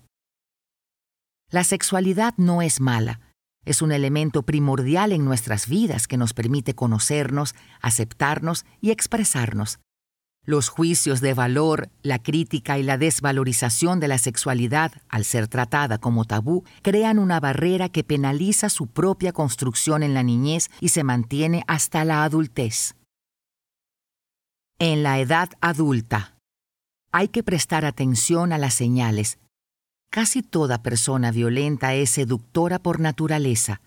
En una primera instancia, se posiciona como alguien de confianza para luego tomar un rol de poder que, en conjunto con la capacidad de manipulación, inicia la agresión psicológica, física y o sexual, que luego empeora con amenazas.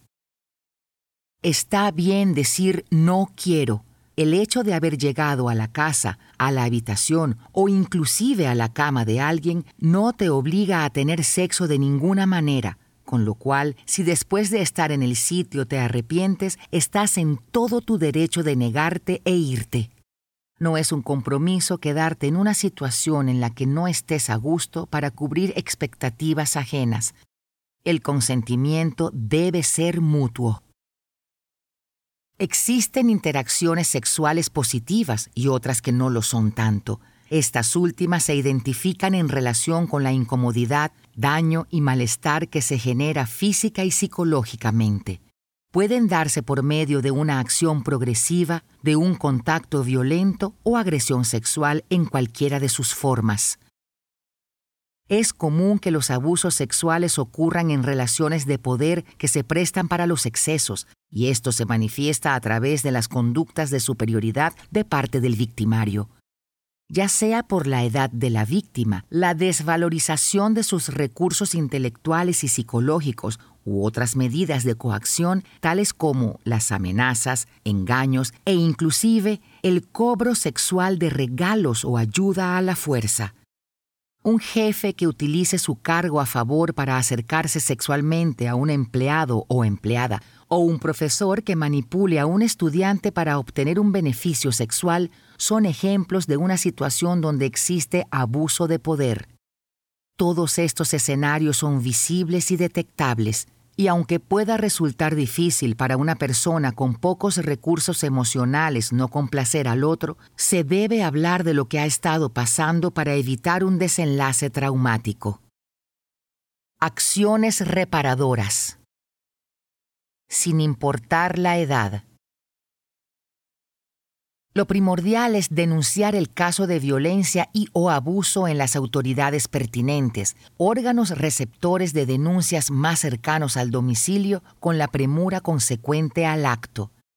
En Venezuela, algunas opciones son las clínicas u hospitales, comisarías o estaciones de policías, el Consejo de Protección del Niño, Niña y Adolescente, siglas CPNNA, o fiscalías, estas dos últimas son las más recomendadas para un avance respecto a pautas de protección, tal como una orden de restricción. Una vez dadas dichas medidas, el Ministerio Público inicia la investigación para que llegue a tribunales, institución que finalmente dicta la sentencia del victimario y nuevas directrices para la seguridad de la víctima. En otras palabras, brinda medidas definitivas de protección.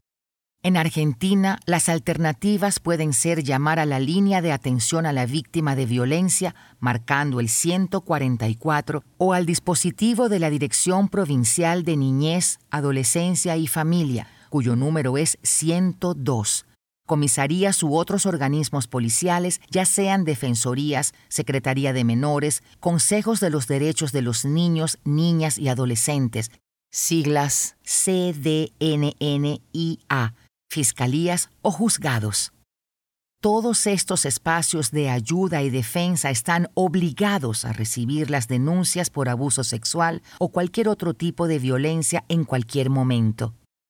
La acusación puede hacerla tanto el abusado como las personas que sean el punto de apoyo luego de la exposición del delito, la maestra, la doctora, la vecina, el primo, entre otros es posible declarar de forma verbal o por medio de una notificación con la descripción de lo ocurrido o de ambas formas.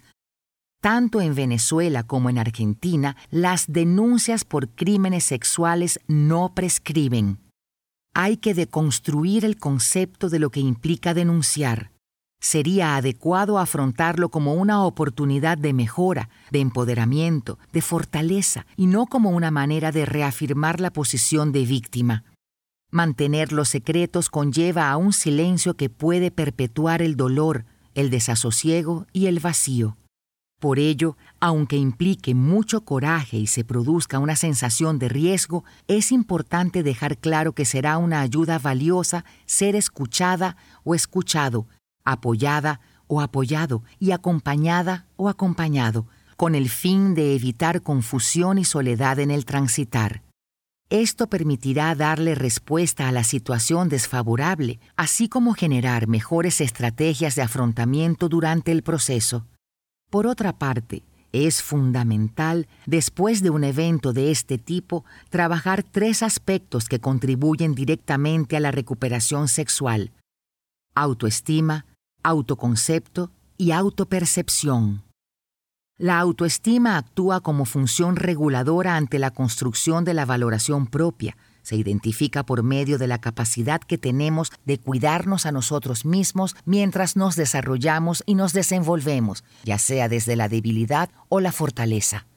Esto, en conjunto, impactará en el ejercicio y la identificación de la propia sexualidad. El autoconcepto es la definición que estructuramos desde nuestra niñez sobre la base de las opiniones de los demás que concluye en la percepción de nosotros mismos y de cómo nos mostramos al mundo. Con el cultivo de las dos anteriores se determina entonces la autopercepción, que no es más que la manera en que te reconoces. Todo esto influye potencialmente en la sexualidad, pues, por una parte, se puede crear desvalorización, frustración emocional, pérdida de control ante acciones y pensamientos, falta de introspección, imposibilidad de conciencia ante situaciones tóxicas o violentas, etc. Por otra parte, genera oportunidades para el disfrute sexual, encuentros sanos y satisfactorios, posibilidades e incremento de placer, empoderamiento del propio cuerpo y asertividad sexual. Otra idea importante es la de modificar el pensamiento de culpabilidad. No pediste que sucediera ni podías hacer nada para evitarlo en ese exacto momento. Ante una situación adversa en la cual terminas siendo la víctima, tu cuerpo reacciona como puede entre la asociación de la incomodidad y el terror que aparece. Además influye el tipo de relación con el victimario. En ocasiones, el sentimiento de culpa lleva al abusado a sentir ambigüedad en sus relaciones sexuales. Si bien puede ser una persona abierta a los encuentros íntimos y buscar el goce, casi siempre el placer propio se posiciona en un plano secundario.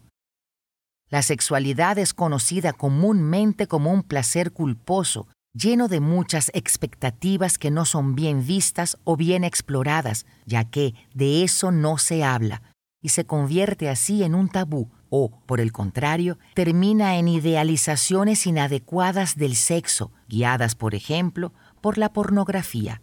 Todo lo anterior se debe a la desinformación. todo mito se puede desacreditar siempre y cuando se esté abierta o abierto al aprendizaje. Se empieza por no quedarse con las dudas, no esconderse en el qué dirán, en el miedo, ni en los límites culturales. La construcción de la propia sexualidad y de la plenitud depende solo de nosotros mismos. Tanto el tabú como las idealizaciones no hacen más que derribar la ideología central de la sexualidad, el sexo como una práctica que, con el conocimiento adecuado, provoca altos niveles de satisfacción. No hay palabras que alienten al olvido ni acciones que disminuyan la incomprensión que se siente durante y después del ataque. Esa sensación de estar apretado, cargado, con falta de aire, desesperanzado de no poder surgir y liberarse es decir, esa impresión de tener que vivir con el peso de un malestar que no corresponde. Para la víctima siempre va a haber un antes y un después. El abuso marca la diferencia y comienza a transformar el ser, la psique, el alma. Y es allí cuando debe acudirse a un especialista en el área, capaz de educar, brindar información, con posibilidad incluso de transformar a la persona abusada en agente multiplicador, calificado para detectar las señales en una voz silenciada. Como psicólogos y sexólogos, nuestra tarea es promover una sexualidad libre de prejuicios, naturalizarla como parte de la salud y disfrute. Asimismo, concientizar que el abuso está mal, empatizar con el otro, llevar a la sociedad a que desarrolle habilidades protectoras al mismo tiempo que se disminuyen los pensamientos machistas. En conclusión, sensibilizar para apreciar estas experiencias contadas por valientes que faciliten prevenir un posible abuso o servir de soporte durante el proceso a otra víctima. Por último, quedémonos con la siguiente idea. Evitemos desestimar, ya que es un arma que revictimiza. Elijamos sensibilizar, pues es una forma de apoyar.